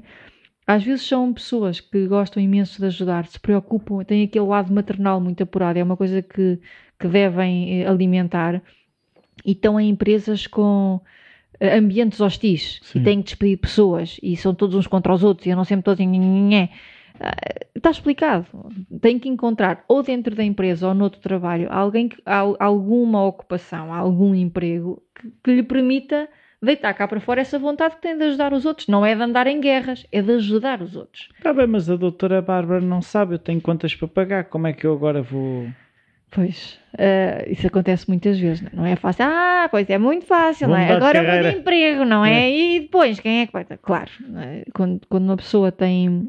Eu acho que já é maravilhoso a pessoa saber porquê. Não é? Diz que os dois, mais, os dois dias mais importantes da nossa vida são o dia em que nascemos e o dia em que, nascemos, eh, e o dia em que sabemos, porquê. Exatamente. Eu acho que aí nasceu o segundo dia mais importante da vida das pessoas, que foi o dia em que elas, em que, em que elas perceberam porquê. A partir daí vêm os outros 30%. Mas esse dia às vezes eu também falo com certas pessoas em que eh, eu, uma das alcunhas que já tive era o inquietador. E, e Tão bom. é, é que eh, é um dia bom e é um dia mau. Eh, Eu também tenho passado por algumas fases na minha vida em que há esse choque com essa realidade, ou a- o, o tu perceberes que já sabes o que é que tens para fazer, mas agora vais ter que o fazer. Aham. E aquele desconforto, de que forma é que também que o Basim pode ajudar eh, a gerir estas emoções todas, não é? É assim, aí o que acontece é nós assumimos a responsabilidade, ok? Até agora nós podemos culpar os outros, A sorte. a sorte, o patrão, o emprego. Eu tenho azar, porque nada me corre bem, não é? Até aqui, É só para os outros. porque nós não sabíamos. Sim. A partir do momento em que nós eh, sabemos, é difícil, porque nós não podemos mais culpar ninguém. E claro que o processo de mudar de emprego não é uma coisa que eu faça para amanhã. Até pode nem ser mudado de emprego, não é? Pode ser dentro da mesma empresa pedir uma outra, um, um outro cargo, ou, ou agir de uma outra forma, ou afastar-se dos conflitos, ou afastar-se das pessoas conflituosas, ou quando houver guerra não se meter dentro delas, ou quando tiver que despedir, delegar a alguém, não é? Pode ser agir de uma maneira diferente. Agora, depois, eu também sou coach, não é? E depois aí vem muito o coaching. Depois uma pessoa pode ter um ano para planear isto, pode ter dois anos para planear isto, pode ter cinco anos para planear isto. Mas a pessoa tem, hum, eu acho que é o dever e também o direito de planear então o que quer fazer a partir daí. Uh, se quer começar a trabalhar por conta própria, tem dois anos para poupar dinheiro para criar a sua própria empresa, para criar o seu próprio negócio, para perceber como é que isso se faz, para investigar, para contratar, para perguntar, para viajar, para estudar como é que isso se faz. Não quer dizer que a pessoa tenha que fazer amanhã, mas agora já sabe. Leve o tempo que precisar, faça. É? é um bocadinho isto. E, e eu, ou seja, eu sabendo eh, as energias lá, ou não sei muito bem o que é que lhe de chamar, Uhum. do base, do que é que me é favorável, ajuda-me a delinear esse plano. Ou seja, se eu perceber que eh, através do base, não sei se é possível, daqui a 5 anos, até daqui, eh, nos próximos 5 anos, as energias vão ser estas. E eu perceber, nos primeiros dois anos, se calhar tenho que estar mais quieto, Uhum. pôr mais energia no terceiro e deixar andar no quarto, Uhum. percebes? Sim, podes fazer uma, uma- um planeamento desse, desse, desse lado. E principalmente o que é bom é nós começarmos a perceber a que é que devemos dizer não, Ok. ok? Porque imaginem que hum, a pessoa de facto então descobre que um dos grandes valores e de uma coisa que elas adoram fazer é ajudar os outros, é? E ela decide que quer mudar de emprego e vai começar, mesmo ainda trabalhando na empresa em que está, mandar currículos para outras empresas. E o primeiro emprego que lhe aparece é de uma empresa que está a reformular pessoal e que vai fazer um corte gigante e precisa de alguém de recursos humanos, que estas pessoas normalmente gostam muito de recursos humanos porque gostam de lidar com as pessoas. E o teu papel, Rui, é entrar na empresa, é ir despedir. E eu pergunto, sabendo o que sabes, vais aceitar? Não. Pronto. Aí é a nossa capacidade de já perceber aquilo a que vamos dizer não. Sim, mas eu- lá está. Se eu já, imagina que eu já estou num sítio desconfortável com um nível de desconforto semelhante e que se calhar já tenho essa função. Uhum. Ah, mal por mal, não é? aquela coisa que se diz. É uma hipótese. Aí é que eu estou a dizer, o livre-arbítrio contra muito. Pá, eu, depois- eu depois, eu ou qualquer consultor ou qualquer coach, não podemos fazer o serviço ou o trabalho pelos outros. Se a pessoa dizer, ah, não, mas eu quero na mesma porque dá mais, 200 euros por mês. Ok. Mas aí já é a responsabilidade da pessoa, É, já é, sabe que aquele caminho vai dar é. ao mesmo sítio, não é? Vai. Vai dar ao mesmo sítio com mais 200 euros por mês. Vais mais depressa. Pois é assim, mas 200 euros por mês agora é mais importante para mim, porque daqui a 3 anos quero criar a minha própria empresa Ah, e preciso desse ok. dinheiro. se fizer e- parte do plano é outra coisa. Ora, aí está. Imagina que são mais mil euros por mês. E 12 mil euros ao fim E do ano. consigo, se calhar, alocar esses mil euros já tipo um pé de meia. Exatamente. Depois é um plano que a pessoa faz. Se esses dois anos a trabalhar outra vez no mesmo sítio, na mesma coisa, no- nos mesmos ambientes, me vão dar aquele dinheiro que eu preciso para começar a minha empresa, ok. Depois é um plano, não é? É, é uma escolha. São várias escolhas que vamos fazendo, já sabendo qual é que é o nosso caminho, se assim se pode dizer, não é? E é dizer não, sim. Não, sim. A, a- questão é que quando nós estamos confusos e não sabemos, também não sabemos a que é que devemos dizer não a que é que devemos dizer sim. Acabamos por dizer sim a coisas que não devíamos ter dito, acabamos por dizer não a coisas que eram favoráveis, porque na altura não nos parece, mas é aquilo que temos que aprender. Imagino que uma pessoa diz assim: olha, a tua capacidade é comunicação, e de repente há um curso para voz off ou para rádio. Ah, pá, vou agora tirar um curso de comunicação. Rádio, para quê? Mas se a pessoa souber que, que de facto o seu potencial é comunicação e se calhar um dia vão gravar podcast, por que não? Então tire já um curso à noite de. Não tira nada, eu Não não, tira tirei nada. curso nenhum e comecei a fazer. Mas né? entende, as pessoas têm a dizer, ah, não, então se calhar isto é favorável, porque é um talento que eu tenho, que é uma, uma coisa importante. Os talentos que nós temos, se não forem trabalhados, não são potenciais, ok? O meu talento só é um potencial que eu tenho se for trabalhado. Portanto, por mais que eu diga, Rui, tu tens imensa capacidade de comunicação. Se tu não fizeres nada em relação a isto, se não, se não tiraste um curso, se calhar fazes podcasts todos os dias, vês programas sobre entrevistas, vês como é que se comunica, vês vídeos no, no YouTube, tu tens que depois trabalhar esse talento para ele virar uma vocação a um Uhum. potencial. E portanto, se é algo que eu descobri que tenho talento e portanto eu vou gostar de fazer e vou fazer bem, então tenho que estudar de alguma forma, tirar um curso, ler livros, qualquer coisa.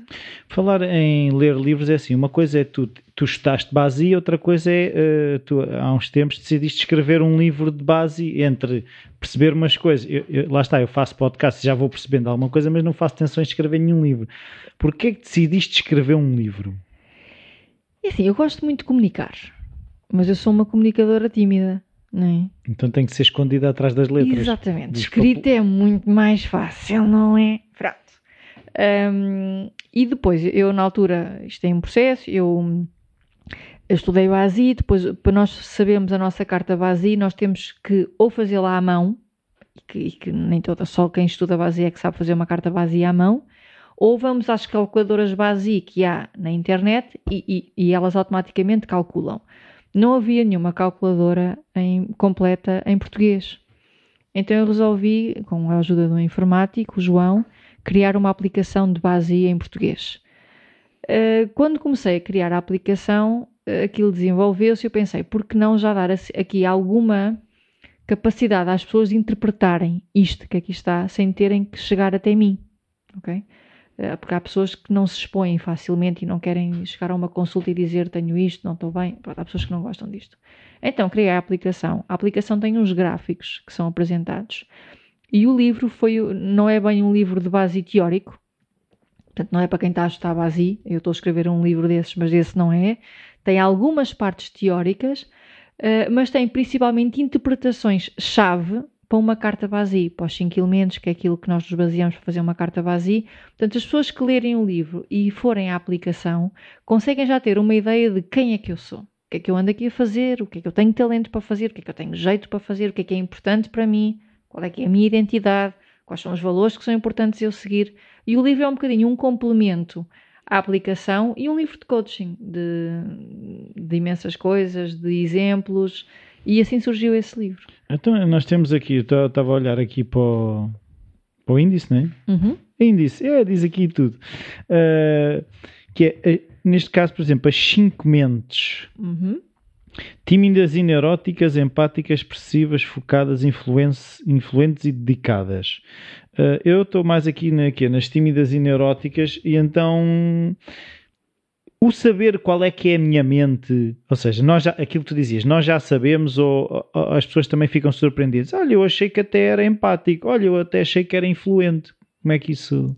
Às vezes as pessoas não têm muita noção. Estão um bocado padronizadas para aquilo que acham que elas são, mas muitas vezes já sabem, não é? As cinco mentes é, é, é, o que caracteriza o nosso padrão de pensamentos. O que, o que dá é para nós percebermos o que está em equilíbrio, mas principalmente o que é que está em excesso. Ok. Por exemplo, as tímidas e neuróticas, que foi o nome que eu lhes dei, não é um nome clássico. O nome clássico É, é. tchau, tchau. Não, é, são, são cartas de recursos, chamam-se cartas de recursos. Uh, são pessoas que gostam imenso de pensar sobre as coisas. ok? Sofro desse mal. Exatamente. Bate certo. E portanto, quando gostam imenso de pensar sobre as coisas, são ótimos a analisar. Nós tivemos com uma pessoa que é, nesse caso, imagina, tímida, neurótica, sabemos que qualquer passo que se vá dar é super bem fundamentado. Portanto, não há cá fazer sem pensar nisso. Em excesso, o que acontece é que as pessoas pensam tanto, tanto, tanto Não que fazem nada. que não fazem nada. Portanto, Cambada. pecam, pecam por, não, por ter medo de avançar. Isso. E é assim, nós nunca temos a certeza absoluta que vai dar certo. E portanto, assim, Nem temos, temos que a arriscar. certeza que vai dar errado. é? Exatamente. Portanto, temos que. Essas pessoas têm pessoalmente que aprender a arriscar. E o livro fala sobre isso. O livro depois diz o que é que as pessoas têm que fazer quando estão em excesso. Porque, como os anos também variam em termos energéticos, às vezes acentuam essa nossa tímida e neurótica nessa fase ou, ou diminuem. Quando nós. As pessoas que fazem base, os profissionais sabem. Quem não sabe vai sentir. Quando estivermos num excesso de pá, não sei se vai dar certo, eu queria fazer isto, mas não sei se vai dar certo, e será que é a altura certa, e será que. Pá, Parem de pensar. Pois, então é, é isso que eu queria perceber. É aí que o Basi me pode ajudar. Sim. Aí também. Mas como? Sabendo tendo consciência, tendo consciência, imagina que diz assim, eu quero entrevistar o Michael Jackson. Ah não, coitado que ele já morreu, não. O Michael Eu Jackson. vou entrevistar quando muito quando morrer. Não, vai, vou entrevistar Michael Phelps. Michael Phelps. Ah, também já se reformou, não já? Está Mas reformado, pronto, vais- mas está vivo, o homem- é mais está fácil. Vivo, não é? Diz assim, ah, pá, será que vou? Vai, ele nunca me vai, eu, ele vai-me atender. Pá, se calhar não me vai atender. Ah, vou estar a investir. Ah, se calhar é melhor não. Ah, mas se calhar ele até me pode atender. Ah, pá, se calhar. Epá, mas vou viajar, pá, será, será que é a altura certa? Isto é, é a tua fase de, de mente a pensar exaustivo. Pá, manda um mail. Olha, Michael, foste não sei o quê, foste campeão olímpico, ganhaste não sei quantas medalhas, eu sou português, tenho um podcast, queria muito entrevistar, estou a fazer uns podcasts de desporto de alta competição. Manda um mail. O que é que pode acontecer de mal? Ele dizer assim, opá, não tenho tempo. Ou dizer, olha, eu, eu- tudo bem, ótimo, mas tens que vir eh, a Nova York. Quer dizer, eh, entendes? Manda um mail. Não penses, mas o que é que adianta? Não, mas isso é engraçado que eu agora estavas a falar nisso e estava-me a lembrar de um e-mail que eu mandei há, há uns dois anos já Uhum. Para um- uma pessoa que eu considero um mentor, que, embora eu nunca o Uhum. tenha conhecido. ah, e resumindo e concluindo, ah, para o mês que vem ele veio viver para Portugal e já disse quando chegar que depois nos vamos encontrar. É extraordinário, não é? É, é, e é engraçado de pensar que às vezes nós achamos tipo, ele neste momento vive na Nova Zelândia. Uhum. Eu não ia à Nova Zelândia, até poderia, mas nunca imaginei que o encontrar-me com ele fosse assim tão possível, não é? Uhum. Pronto, quando a pessoa sabe o padrão, a questão é que quando vês, não, tomaste consciência. Quando tu vês que está, parece que toca uma campanha, tipo, pronto, Pronto, já, estou a entrar, já estou a entrar naquela porta. Já estou a entrar naquela porta, vamos lá sair. O que é que de pior pode acontecer? É ele não me responder ao e-mail. Ou ele dizer que não. Mas não vamos saber se não mandarmos, Sim, não é? mas a minha vida continua, não, eu não fico encravado no que é que podia ter feito, não é? Sim. Que é isso que eu vejo que, que é o encrava-me mais o que é que podia ter feito do, a partir do momento em que eu fiz o que podia, Exatamente. mesmo que o resultado seja igual, que é Uhum. não ter resposta, Sim, sim. mas eu fiz o que podia. Exatamente. Normalmente o que acontece a essas pessoas, as tímidas e neuróticas, são aquelas pessoas que dizem sempre: se eu tivesse feito. É a, a- frase-chave para essas pessoas. É a tal coisa de ir para, para, para a campa, né? Com a música dentro de ti, né? Exatamente. Se eu tivesse feito, se eu tivesse não sei o quê. Portanto, essas pessoas têm que aprender é que é para fazer.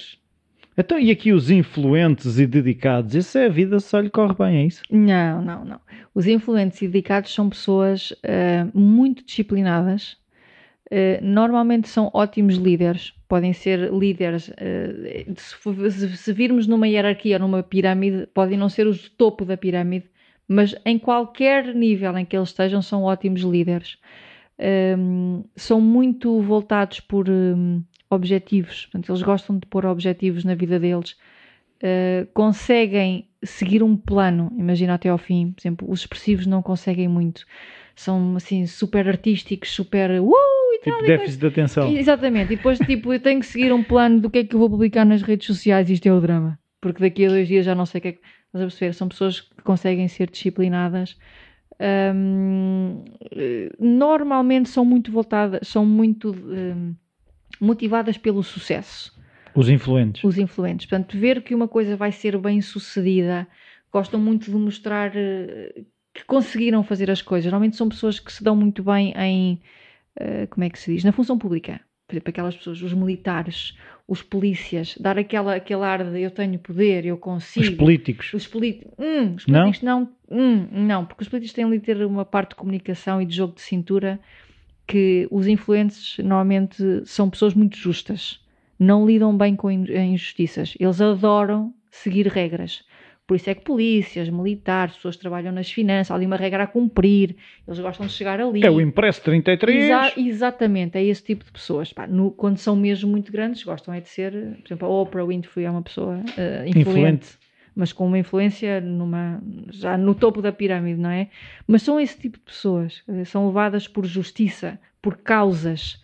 Causas nobres são muito ligadas a pessoas de Então, espera aí, eu estou a perceber que isto, nós podemos ter um bocadinho de cada um ou não? Claro, nós temos sempre um bocadinho de cada um. Ah, Uma pessoa com um bocadinho igual de cada um eh, não é propriamente muito bom. Porquê? não és nada. É, porque nós para ser- sermos os chamados driven, os eh, Sim, motivados, motivados. não é? Nós temos que ter um espectro em algum lado, não é? Alguma coisa tem que sobressair para nos dar a motivação. Uma pessoa que tem todos os gráficos iguais acaba por ser aquela pessoa que gosta de fazer de tudo. Também. não é? E então, olha, tanto gosto de ser criativa, como gosto de seguir regras, como gosto de trabalhar por, para conta do tempo que é seguro, como sonho em ter a minha própria empresa, como às vezes penso muito, como às vezes acho sem pensar. E isto é a vida toda. Não é fácil ter os gráficos todos iguais. Portanto, nós queremos que haja aqui uma distinção para haver um foco, não é? Uhum. Eh, isso é importante. No fundo é no desequilíbrio que depois que, É. há, que há essa energia para fazer É, alguma coisa. É, é no desequilíbrio que há essa energia, exatamente, e depois é na consciência desse desequilíbrio que vem o trabalhar em nós próprios. Ok, ok, isto, eu sou desequilibrado para aqui, ótimo, é para aqui que eu vou. Mas deixa-me ter consciência o que é que este desequilíbrio pode me trazer de negativo. Ah, é pensar demais. Ah, é ser demasiado autoritário. Ah, é ser demasiado provocador. Ah, é ser demasiado aéreo. O que é que este ser muito motivado para este eh, sítio me, traz de negativo? sim. Exatamente. Então é limar arestas, é ir limando esses, esses pontos. Até como é que foi escrever um livro que ainda tem para aqui páginas com fartura? Foi, era todos os dias? co- Não, não era todos os dias. Tiveste que pesquisar? eh, Tive que pesquisar muito. E era, e, e era um processo de escrita de sentavas-te e começavas a escrever, pesquisavas um bocadinho, escrevias um bocadinho, pesquisaste tudo de uma vez e depois escreveste. Era um processo desorganizado. Ah, desorganizado. É. Era uma eu. organização Não desorganizada. parece eu, dona É- Bárbara. É verdade. Eu sou da parte expressiva da questão. Não, é assim, havia di- eu depois, entretanto, fiz aqui um interregno que estive a trabalhar num ateliê e, portanto, houve ali Ah, voltaste à meses- arquitetura. Voltei. Eu voltei eh, para Vol- perceber exatamente que não era aquilo. Ah, foi para ter a certeza. Foi para ter a certeza. E já tem. Pronto. Eh, Já deste para esse peditório. Já, já dei para esse editório e agora já está. sabes o que dizer que não. Já sei o O que dizer base que não. ajudou-te. foi? Ah, Muito. Eu muito. conheço uma pessoa, a Bárbara Guimarães, que ajuda muito nisso. É? És tu. Ah, ok. não, esse foi, foi o meu, foi o meu, deixa lá, é dizer que não à arquitetura e também dizer que não a, a agradar a pessoas externas que não nós. Às Sim. vezes nós queremos dizer que sim, não, Expectativas e. sim, pronto. Mas Então, eu- tiraste o curso. foi, a gente disse, ser- mas como é que é possível? Tiraste um curso, são boas notas, tão bom aluno e agora não queres. E disse, pá, se calhar as pessoas têm razão. Tipo, ouvir. E, e finalmente perceber assim, não dá. Pois, por acaso, é uma coisa que magoou, magoou um bocadinho a minha mãe. É um bocado essa de, de eu ter tirado o curso de arquitetura e, e não exercer e, e, e, e, não, e não ter e ter poucas dúvidas. Hoje, cada vez tenho menos dúvidas que não é por ali. É. Sabes que o curso de arquitetura, tu sabes que no nosso curso há uma pequeníssima porcentagem de colegas nossos que estão a exercer. Ah, Sim. menos na minha turma, não é? Muito Sim, pouca. muito poucos. Ah, e eu acho que é uma coisa que me fez pensar. E eu acho que na arquitetura isso acontece porque nós vamos muitas vezes para a arquitetura achar que aquilo é uma coisa criativa, não é? E não é. O curso Nada. de arquitetura não é nada criativo, é um, é um trabalho rotineiro, Burocrático. burocrático, de saber 500 regula- regulamentos que estão sempre a mudar, de saber códigos, não é? De estar ao computador horas e horas e horas a fazer riscos e riscos e riscos. E, portanto, de criativo tem muito pouco. E, portanto, quando as pessoas começam a, a cair nessa realidade e o que elas querem é ser livres e criarem e ajudarem, nada disso fica, hum, fica alimentado, fica suprido. E, portanto, as pessoas acabam por eh, dizer... Ainda outro dia encontrei uma pessoa que tirou o curso onde nós tirámos e que acabou no mesmo ano, Uhum. que ela é prima, não sei se te lembras do Pedro Blanco. Sim. É, é prima do Pedro Blanco. E encontrei na Feira do Livro e ela agora é contadora de histórias.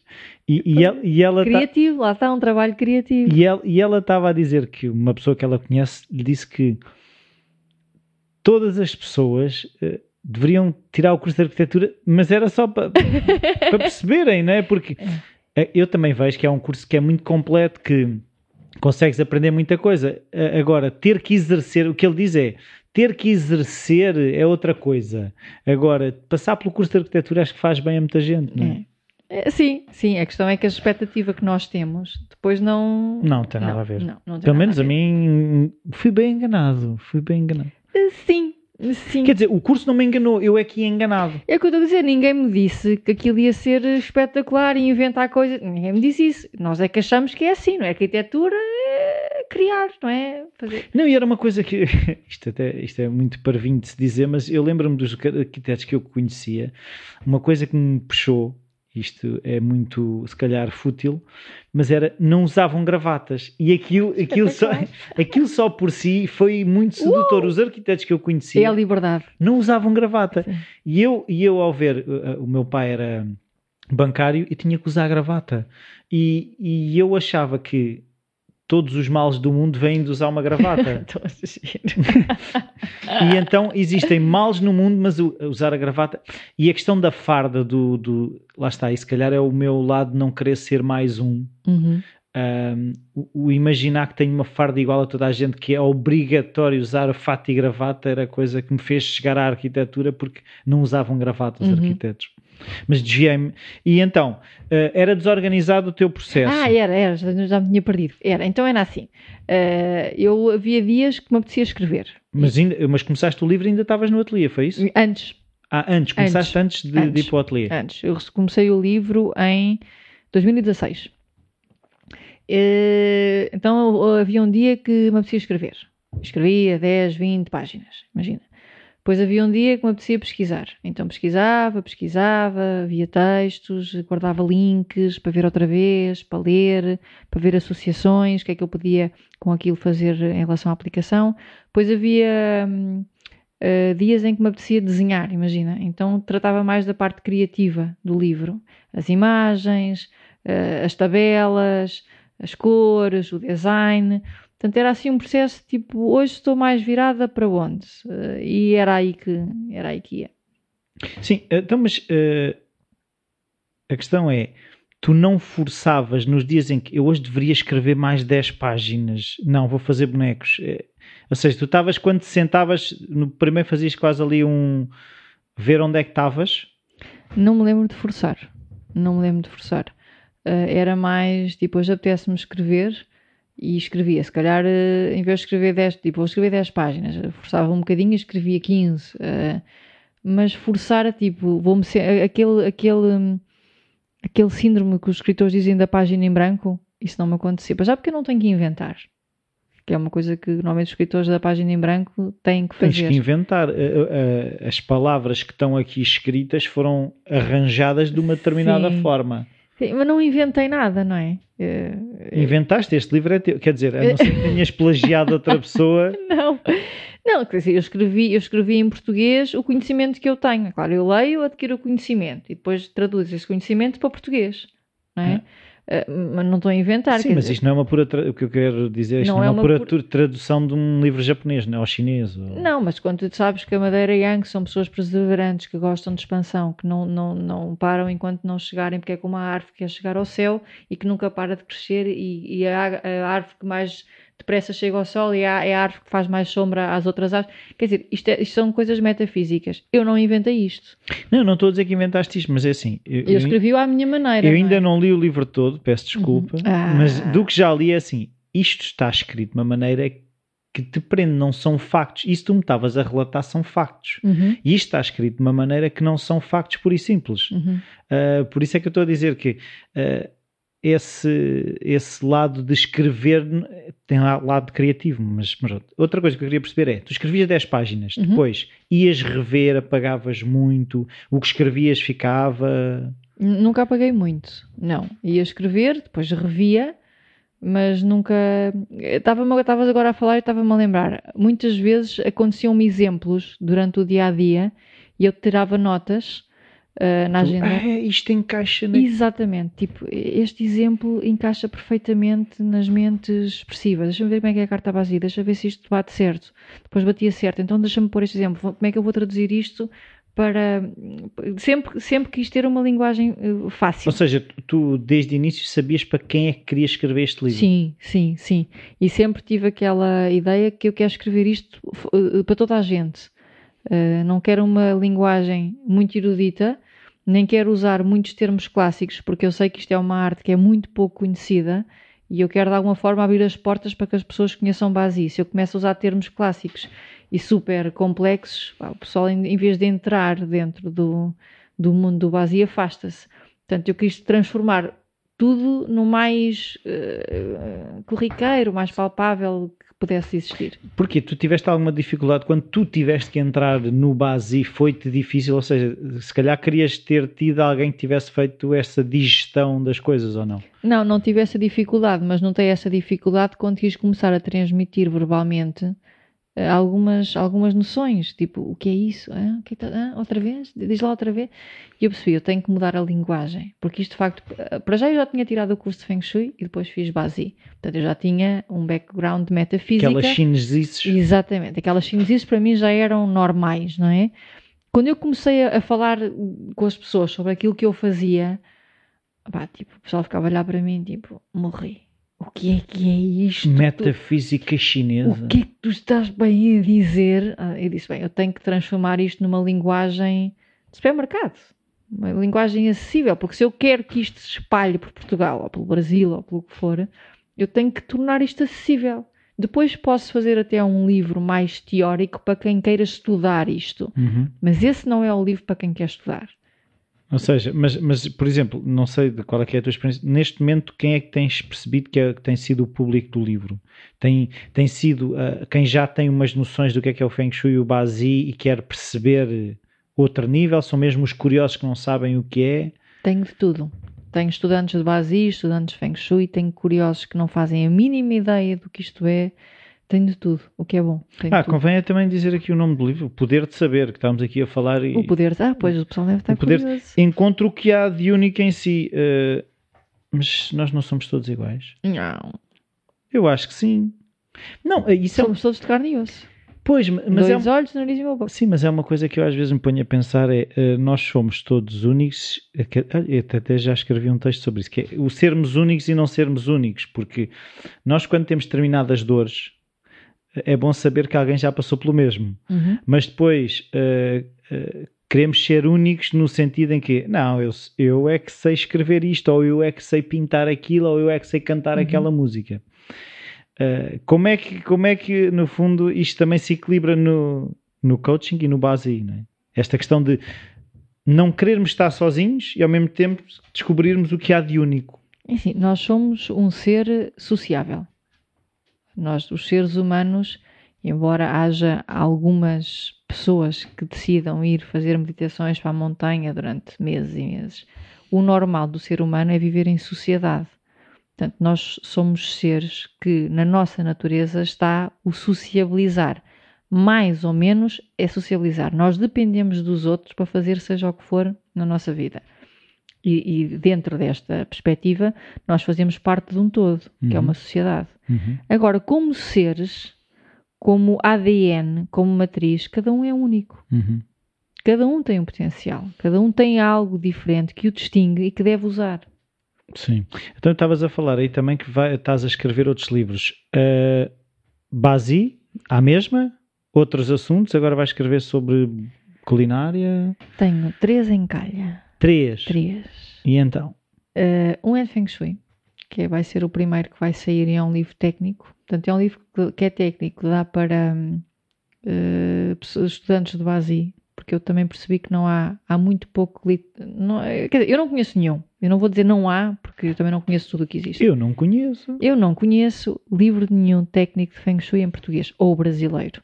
Há livros brasileiros, há livros portugueses, mas são aqueles livros daquelas escolas de Feng Shui mais modernas, mais superficiais, as cores. Agora, técnico com, de clássico, eu não conheço nenhum. Portanto, estou a escrever um que pronto, vai dar para pessoas que estejam a estudar Feng Shui ou para curiosos, porque depois tem exemplos no fim, tem aplicações, como fazer. Depois estou a. hum, Comecei também já um de técnico de base, desde como fazer a carta à mão, como analisar, uma coisa mais técnica. E tenho um relacionado com coaching, assim um bocado com vivências do dia, exemplos, hum, formas de fazer as coisas de maneira diferente que têm só a ver com coaching. Então, eh, o que é que o teu Basi disse que tu ias fazer? Ou se- Esse, ou seja, o, o teu percurso que estás a fazer agora, para onde é que tu estás, onde é que tu estás a ver? Pois o meu base tem assim. meu base tem assim as coisas. Eu, eu vejo-me eh, a comunicar com pessoas. Eu tenho uma carta que, como te disse, tenho uma parte de comunicar bastante elevada, mas tenho um desafio que é comunicar. hum, em termos, exteriorizar a comunicação, se assim se pode dizer. Mas eu tenho, Difundir. sim, eu tenho aquele sonho de falar para grandes plateias. Eu, eu Mas vejo- tens medo do sonho, é isso? Não, Ah, não. eh, acho que estou a trabalhar no sonho. Vou começar pelos livros. eh, podcast é um, é um desafio para mim. Então, embora como eu estou a falar só contigo, não é? Sim, mas ninguém está a ouvir. Sim. mas vai ouvir, mas vai ouvir. Mas vejo-me quando fecho os olhos. É uma, uma pergunta, uma, uma, um exercício que eu, que eu digo a, a muitas pessoas que vêm fazer consultas comigo e que dizem que não fazem a mínima ideia do que é que querem ser. Eu faço-lhes duas perguntas, que é, fechem os olhos e imaginem-se daqui a 10 anos. Normalmente funciona. Quando não funciona, às vezes pergunto-lhes assim, de quem é que tem inveja? Ah, inveja, que horror. Sentimento tão feio. Ah, coisa tão feia, isso é horroroso. Não. Inveja não é horroroso. Inveja só quer dizer, embora seja um dos, dos pecados, não é? Inveja só quer dizer que há alguém que faz aquilo que eu quero fazer e eu não consigo. Ok. Portanto, se eu tenho inveja de uma pessoa que faz alguma coisa, quer dizer que o meu sonho era ter aquilo e eu não tenho e ele tem. Okay. Portanto, isso já é um, uma pista para as pessoas perceberem aquilo que elas querem ser, mesmo que esteja muito enterrado dentro da cebola. Portanto, quem quiser saber o que quer, faça esses dois exercícios que são espetaculares. E a inveja é uma coisa boa. Portanto, eu vejo-me a transmitir estas, estas coisas que eu sei que vou aprendendo em grandes públicos, em grandes plateias. Vejo-me, sei lá, fazer um TED Talk, assim, uma... mas é um processo. Portanto, eu tenho que aprender a comunicar, estou a escrever livros, a fazer as consultas, podcasts, as entrevistas na televisão. Devagarinho, eu acho que a minha timidez começa a estar mais mais branda, não é? E portanto é, acho que é por aí. Então o teu desafio é vencer essa timidez. O meu desafio é estar em cima de um palco com milhares de pessoas a ver e... e... E, há, ou seja, quem é que tu tens inveja, ou seja, quem é que são as tuas referências? Eu, eu também percebo essa da inveja uhum. porque eu até publiquei outro dia uma, uma fotografia do meu ecrã que decidi fazer um, um ecrã com vários mentores. Ah, eu vi, eu vi, eu vi, eu vi, eu vi. que é para quando... Uh, quando uh, minimizo os programas, eles estão a olhar para mim. Estão a inspirar, exatamente. Estão-me a inspirar. Tu tens assim referências dessas, uh, ou seja, pessoas que tu invejas, mas claro, neste bom sentido, uhum. não. Olha, eu tenho, eu tenho o professor com que eu estudo na Malásia, que é o Joey Yap, que acho que ele tem uma capacidade de tornar o base e o Feng Shui num, num, em algo prático e concretizável muito bom. Ele dá, ele, o, o, o, estar em cima do palco dele é que ele dá, dá seminários e aulas para mil pessoas, mil e quinhentas pessoas, portanto já são cursos com muita, muita gente e era algo que eu me via a fazer no futuro. Há uma, uma, uma rapariga, uma rapariga, uma senhora que se chama Mel Robbins, que eu já te mandei até uma vez um vídeo, que ela nem é coach, ela começou a trabalhar na CNN, ela é, é, é uma comunicadora, e ela em cima do pacto, de facto, é uma coisa que me fascina, porque depois quando as pessoas no fim te vêm dizer, pá, espetacular, aquilo fez todo o sentido e acho que vou mudar a minha vida, pá, eu acho que isso é o que nós queremos ouvir, tipo, conseguimos fazer alguma, ter alguma influência na vida das pessoas. E pronto, essas duas pessoas são aquelas que de repente me. Mas tu agora estava aí, vou mudar a minha vida. Eu também vejo muitas pessoas, eh, e eu também já, já passei por essas fases em que há muita coisa, eu vou mudar a minha vida, mas depois no dia a seguir eu estou a fazer exatamente o mesmo que fiz no dia anterior.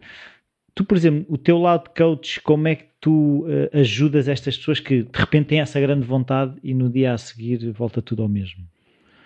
É assim, o meu lado de coach não, eu acho que nem o meu nem o, nem o de nenhum. Desculpa, nem o de ninguém vão, vão, vão aí. Nós podemos fazer uma consulta de coaching, imagina, e traçamos tarefas ou objetivos e depois sugerimos marcamos uma nova consulta, quer que eu mande e-mails a puxar um bocadinho, a dizer já cumpriu, mande-me e-mails todas as semanas, imagina que a tarefa era fazer um day planning ou uma coisa, mande-me todas as semanas o seu day planning, para eles serem de alguma forma obrigados, entre uhum. aspas, uhum. a, a, manter o ritmo. Ah, mas nós não, assim, o nosso trabalho não é puxar pelo pessoal, não é? O nosso trabalho é, é fazer o, as pessoas verem o que é que podem fazer. Pá, o puxar pelo pessoal já é, é estar quase a fazer por eles. E não é essa a nossa função. E, e tu já, já, já consegues de alguma forma sentir ou perceber quais é que, quais é que são assim traços das pessoas que vão agir sobre aquilo que as conclusões a que chegam ou o conhecimento que têm novo até imagina a partir de, de do meu mapa de base uh, eu percebo que há determinadas coisas. Se tu começas já a identificar pessoas que vão agir sobre o que sabem ou pessoas que vão continuar a não agir. Sim, consegues perceber. Normalmente as pessoas, aquelas pessoas que durante uma conversa ou uma consulta só te conseguem dizer as coisas negativas, O porquê é que não vai. o porquê é que não vai resultar. E tu dizes, mas, mas, mas pode resultar, e o que é que pode fazer diferente? E elas continuam a dizer o que, porquê é que não vai resultar. É, porque é que não vai resultar. E em que é que aí o Basi poderia ajudar essas pessoas? Percebes o que é que eu estou a dizer? De, Uhum. de que forma é que hum, as pessoas, ao saberem que eh, a sua maneira de funcionar é aquela, de que forma é que aquilo as aj- ajudaria a encarar essa inércia inicial eh, para depois passar a uma, uma não inércia? É, é, para já é assim: é, imagina que eu tenho uma bola, não é? Ver, és o meu, o meu paciente. E esta bola chama-se responsabilidade. E, na- e enquanto tu estás, diz estar em efeito. Tu estás a culpar toda a gente, o mundo, o universo, a sorte, a casa, o pai, a mãe que não deu, que não A fez. economia. não é? Então, tudo. E, e- e, portanto, a, a tua, a tua a bola da responsabilidade, tu estás, estás a mandá-la para mim. Portanto, tu estás livre. Eu, na consulta, eu mando a bola para ti. E agora, assim, tu tens que parar de dizer que a culpa é, tudo, é, é toda a gente, não é? A bola está contigo. Agora, se tu dizes assim, ah, mas não sei o quê, mas eu não vou, mas eu não posso. Às vezes as pessoas estão mesmo no down, no down spiral e, e mesmo em termos base, e vê-se que elas estão num período depressivo, não é? E, e tu dás essa responsabilidade, dizes, olha, de facto a fase não é a mais fácil. Ah, vê tudo no lado negro, há um medo enorme que assola, as, as pessoas às vezes vivem em ansiedade, é quando pensam demasiado no futuro, vivem em depressão, é quando pensam demasiado no passado, às vezes têm que cortar um bocadinho o cordão, chamado cordão umbilical, e o Basi diz tudo isso, tipo, você está a deprimir porque está sempre a pensar que como não resultou no passado, agora também não vai resultar. Como o seu primeiro casamento foi com uma pessoa que não a preenchia, nunca mais vai encontrar um homem. é? As pessoas estão sempre a viver em, em resultados passados. E é isso que tu vais entregar, tu vais passar a bola. É por isto que, isso- que as coisas estão a acontecer assim. Agora faça alguma coisa Sim, em mas eu agora estava a pensar, é, não sentes, eu, eu começo a ver, eu acho que isso do base pode ser tranquilizador, ou seja, se eu perceber que há ali determinados fatores que eh, não são que eu esteja estragado ou que seja um defeito meu, há ali fatores, ao mesmo tempo, ao ser tranquilizador, permite-me aceitar aquilo como não sendo eu, eu não sou um problema. Isso há é, há isso é. aqui... Isso é ótimo. Uma pessoa perceber o porquê das coisas estarem a acontecer é ótimo. E de facto, às vezes as pessoas estão a passar por 10 anos de dificuldade, não é? E as pessoas podem dizer, ah, ok, então eu não sou de facto o Só problema. faltam nove. Ah, mas são nove em que podem fazer outras coisas, não é? São nove em que podem fazer outras coisas. Há sempre energias que nos estão a influenciar de várias perspectivas e, e se calhar se não tiver sempre a matutar naquele lado que está negativo e olhar para o outro, ah, se calhar então não se foque tanto no negócio, foque-se no marido e nos filhos, ou não pense tanto agora em ganhar mais dinheiro, que não é a fase mais favorável, mas, mas pense mais em que é feliz e que tem filhos ótimos e que tem saúde e o seu marido está super bem sucedido e portanto não viva tanto essa ansiedade. Portanto, é um bocadinho perceber como é que as coisas estão a funcionar e é um alívio muito grande. Então, olha, eh, já estamos aqui há um bocadinho e eu queria, queria perceber hum, como é que tu organizas os teus dias, se manhãs é para coaching, à tarde é para escrever, à noite é para dormir, como é, que, como é que tu organizas os teus dias e as tuas semanas? Dos meus dias, assim, acordo cedo, acordo às sete e a minha parte matinal é tomar conta dos meus filhos. Não é? Eu, eu é a vivo- tua parte matinal, maternal. maternal. Eu vivo sozinha com os meus dois filhos, portanto é aquela, aquela rotina que todas as mães devem ter, preparar os lanches, Gritar com um, gritar com outro, não. É, não, não, sou, não sou muito de gritar, às vezes lá pode acontecer, mas sim, levar à escola e a partir daí das 8h30, 9 horas estou livre. Há dias que eu tenho específicos para escrever para o blog, porque o blog sai à, à terça e à sexta, às Dois 10h30 dias. da manhã, dois dias. Portanto, à segunda e à quinta, eu de manhã chego a casa e escrevo para o blog. Investigo o que tenho que investigar, vejo o que vou o que fazer, escrevo para o blog. Ahm, depois tenho consultas e, portanto, os outros dias, consoante as consultas que tenho ou não, vou gerindo o meu tempo. Tenho alguns artigos que escrevo para algumas revistas que nos intervalos concilio. Faço desporto, portanto, eu tenho que ter tudo escrito no meu calendário, até quando é que vou para a cama, tipo nove e meia, acaba. Uh, portanto, depois vou, vou ao ginásio, vou fazer yoga, ou vou dançar, que também danço, há, há horas específicas para isso. Depois, aí, a partir das seis, seis e meia, Voltas a volto- ser mãe. Volto a ser mãe, vou buscar os meninos à escola, uh, deixar no futebol, deixar na ginástica, ir buscar, dar jantar, aquelas coisas. E novamente, nove e meia, dez horas, uh, deito-me. Eu aprendi também comigo que eu não posso, entre aspas, trabalhar muito à noite, porque a minha, ativa, a minha mente ativa depois não me permite dormir. Começo naquele ritmo, portanto, eu obrigo-me às 7, 8 horas é o meu limite para deixar de pensar em trabalho, desligo e depois 9 e meia, 10 horas durmo e, e volta outra vez. Às vezes ao fim de semana trabalho se tiver mesmo que trabalhar ou se estiver inspiradíssima, eh, mas normalmente não.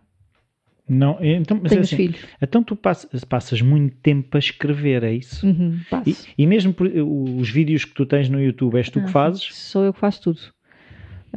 Sim. Realizadora? Tudo.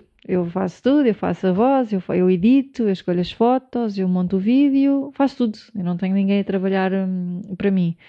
Queria, queria fazer mais, mas às vezes o meu tempo não. Sim, eh, se não- escreves artigos para revista, posts para o blog, Sim. vídeos. Ah, e além disso, num, num grupo que eu faço parte, tu Uhum. pões lá uma coisinha todos os dias, do dia a, do dia Ah, a sim, seguir. sim, ou... tenho, sim, todos os dias tenho que fazer esse post, sim. Mas É, isso tens está que investigar calendário. todos os dias, ou como é que chegas lá? Olha, as energias, não sei o quê. É assim, há uma parte que eu já não investigo porque já sei, desculpa, já sei de cor, não é?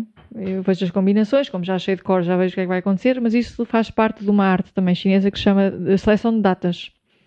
E a seleção de datas tem um- uma outra disciplina que se chama os 12 ofici- oficiais. Ou seja, dentro de um mês, consoante os animais do mês relacionados com esse próprio mês, portanto, no cavalo, é um mês do cavalo será de uma maneira, no mês da serpente de outra maneira, cada dia tem uma determinada energia em potência. Sim. E consoante essa energia, eu ponho lá diariamente no grupo o que é que a energia do dia propicia. Se é mais para acalmar, é para acalmar. Se é para, para andar para a frente, é para andar para a frente. Se é de recolha, é de recolha. Como eu já sei de cor, não tenho que investigar muito, mas também é uma coisa que eu tenho na minha agenda. Às 9 da manhã toca um alarme a dizer assim: colocar os 12 oficiais. E eu vou lá e faço os 12 oficiais e faço as imagens e monto aquilo tudo. Também sou eu que faço tudo. E pronto, isso é um, também é uma A, coisa. a- a mim já, já me ajudou alguns dias em que eu vou lá e, e vejo. Hoje é o dia para estar sossegado. não, e houve um, eu lembro-me de uma situação em que houve um dia qualquer que era para não, pronto, para eh, no fundo respirar fundo porque a onda estava a passar e não havia muito a fazer do Sim. que meter a cabeça debaixo de água e esperar que a onda passasse. Eu andava numa, eu estava a, estava a ser levado pela maré Uhum. e, percebi- e quando li aquilo do género, agora não sei o quê, não há muito para fazer, é e pronto. Então lá está, aquilo que eu estava a dizer de ser tranquilizador, Sim. tipo, pronto, Ok. isto é esta onda, não sou eu que tenho defeito, é mesmo assim, mas pronto. Ahm, uma pergunta que eu também faço sempre é: Uhum. livro ou livros tivessem sido importantes para ti em diferentes fases da vida? Não sei se tens livros que sejam, que tenham sido referências. Imagina, ah, eu li a Alice no País das Maravilhas. quando- Ah, eu li um livro que já li, pai, três vezes, que é O Monge que Três Perdeu... vezes? Três vezes. Que é O Monge que Perdeu o Seu Ferrari. Vendeu, Vendeu? vendeu. O que, Ah, o que é que eu disse? Perdeu. Perdeu. uh, que vendeu o seu Ferrari. Do Do, Robin Robin, Sharma. Sharma. Sim. Uh, e na altura marcou-me imenso. Para começar, porque o meu irmão é advogado e aquilo na altura. E tu queres que ele venda ao Ferrari? E ele trabalha imenso e na altura fez-me ali um clique e. E não começaste logo a tentar evangelizá-lo? É que eu quando li também Não, comecei não um é bocado possível, a... Não é possível, não é possível. Não é sim, possível. sim, do que conheço do teu irmão, aquilo é muito Sim, focado. É muito focado, não é?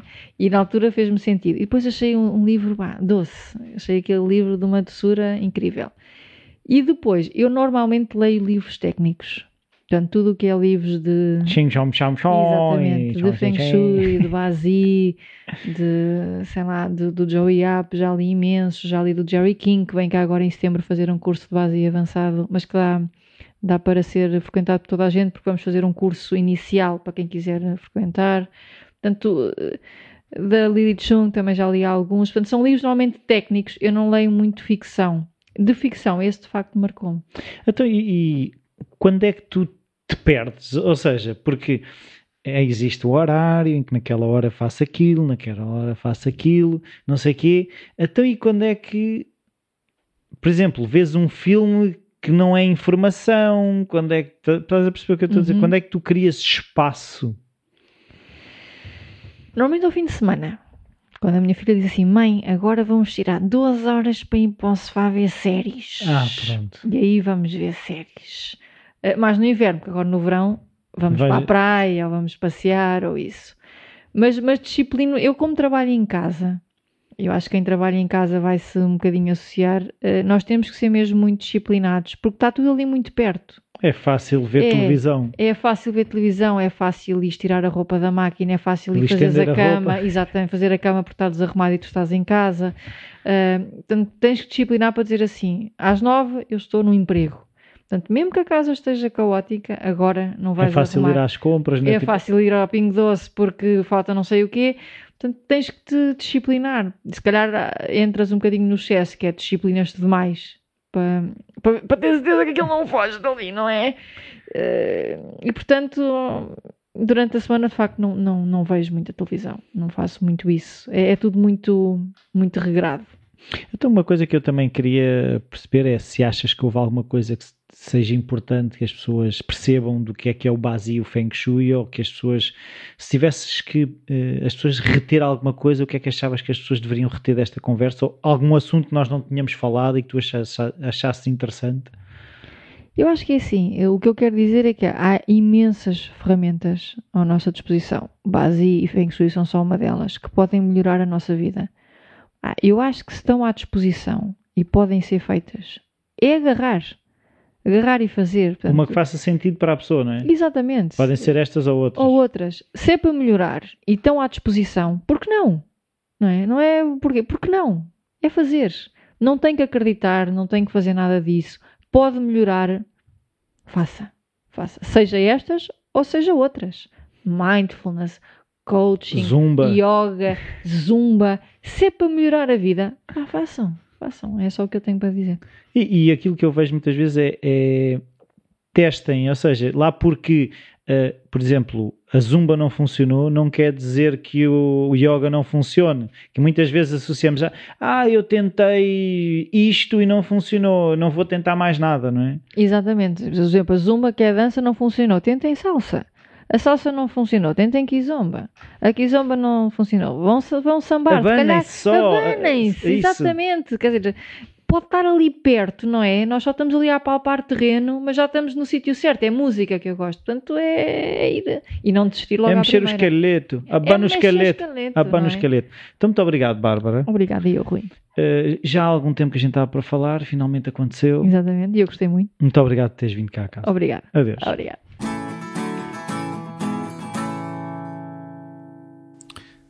Bem-vindos de volta ao em inglês Welcome Back.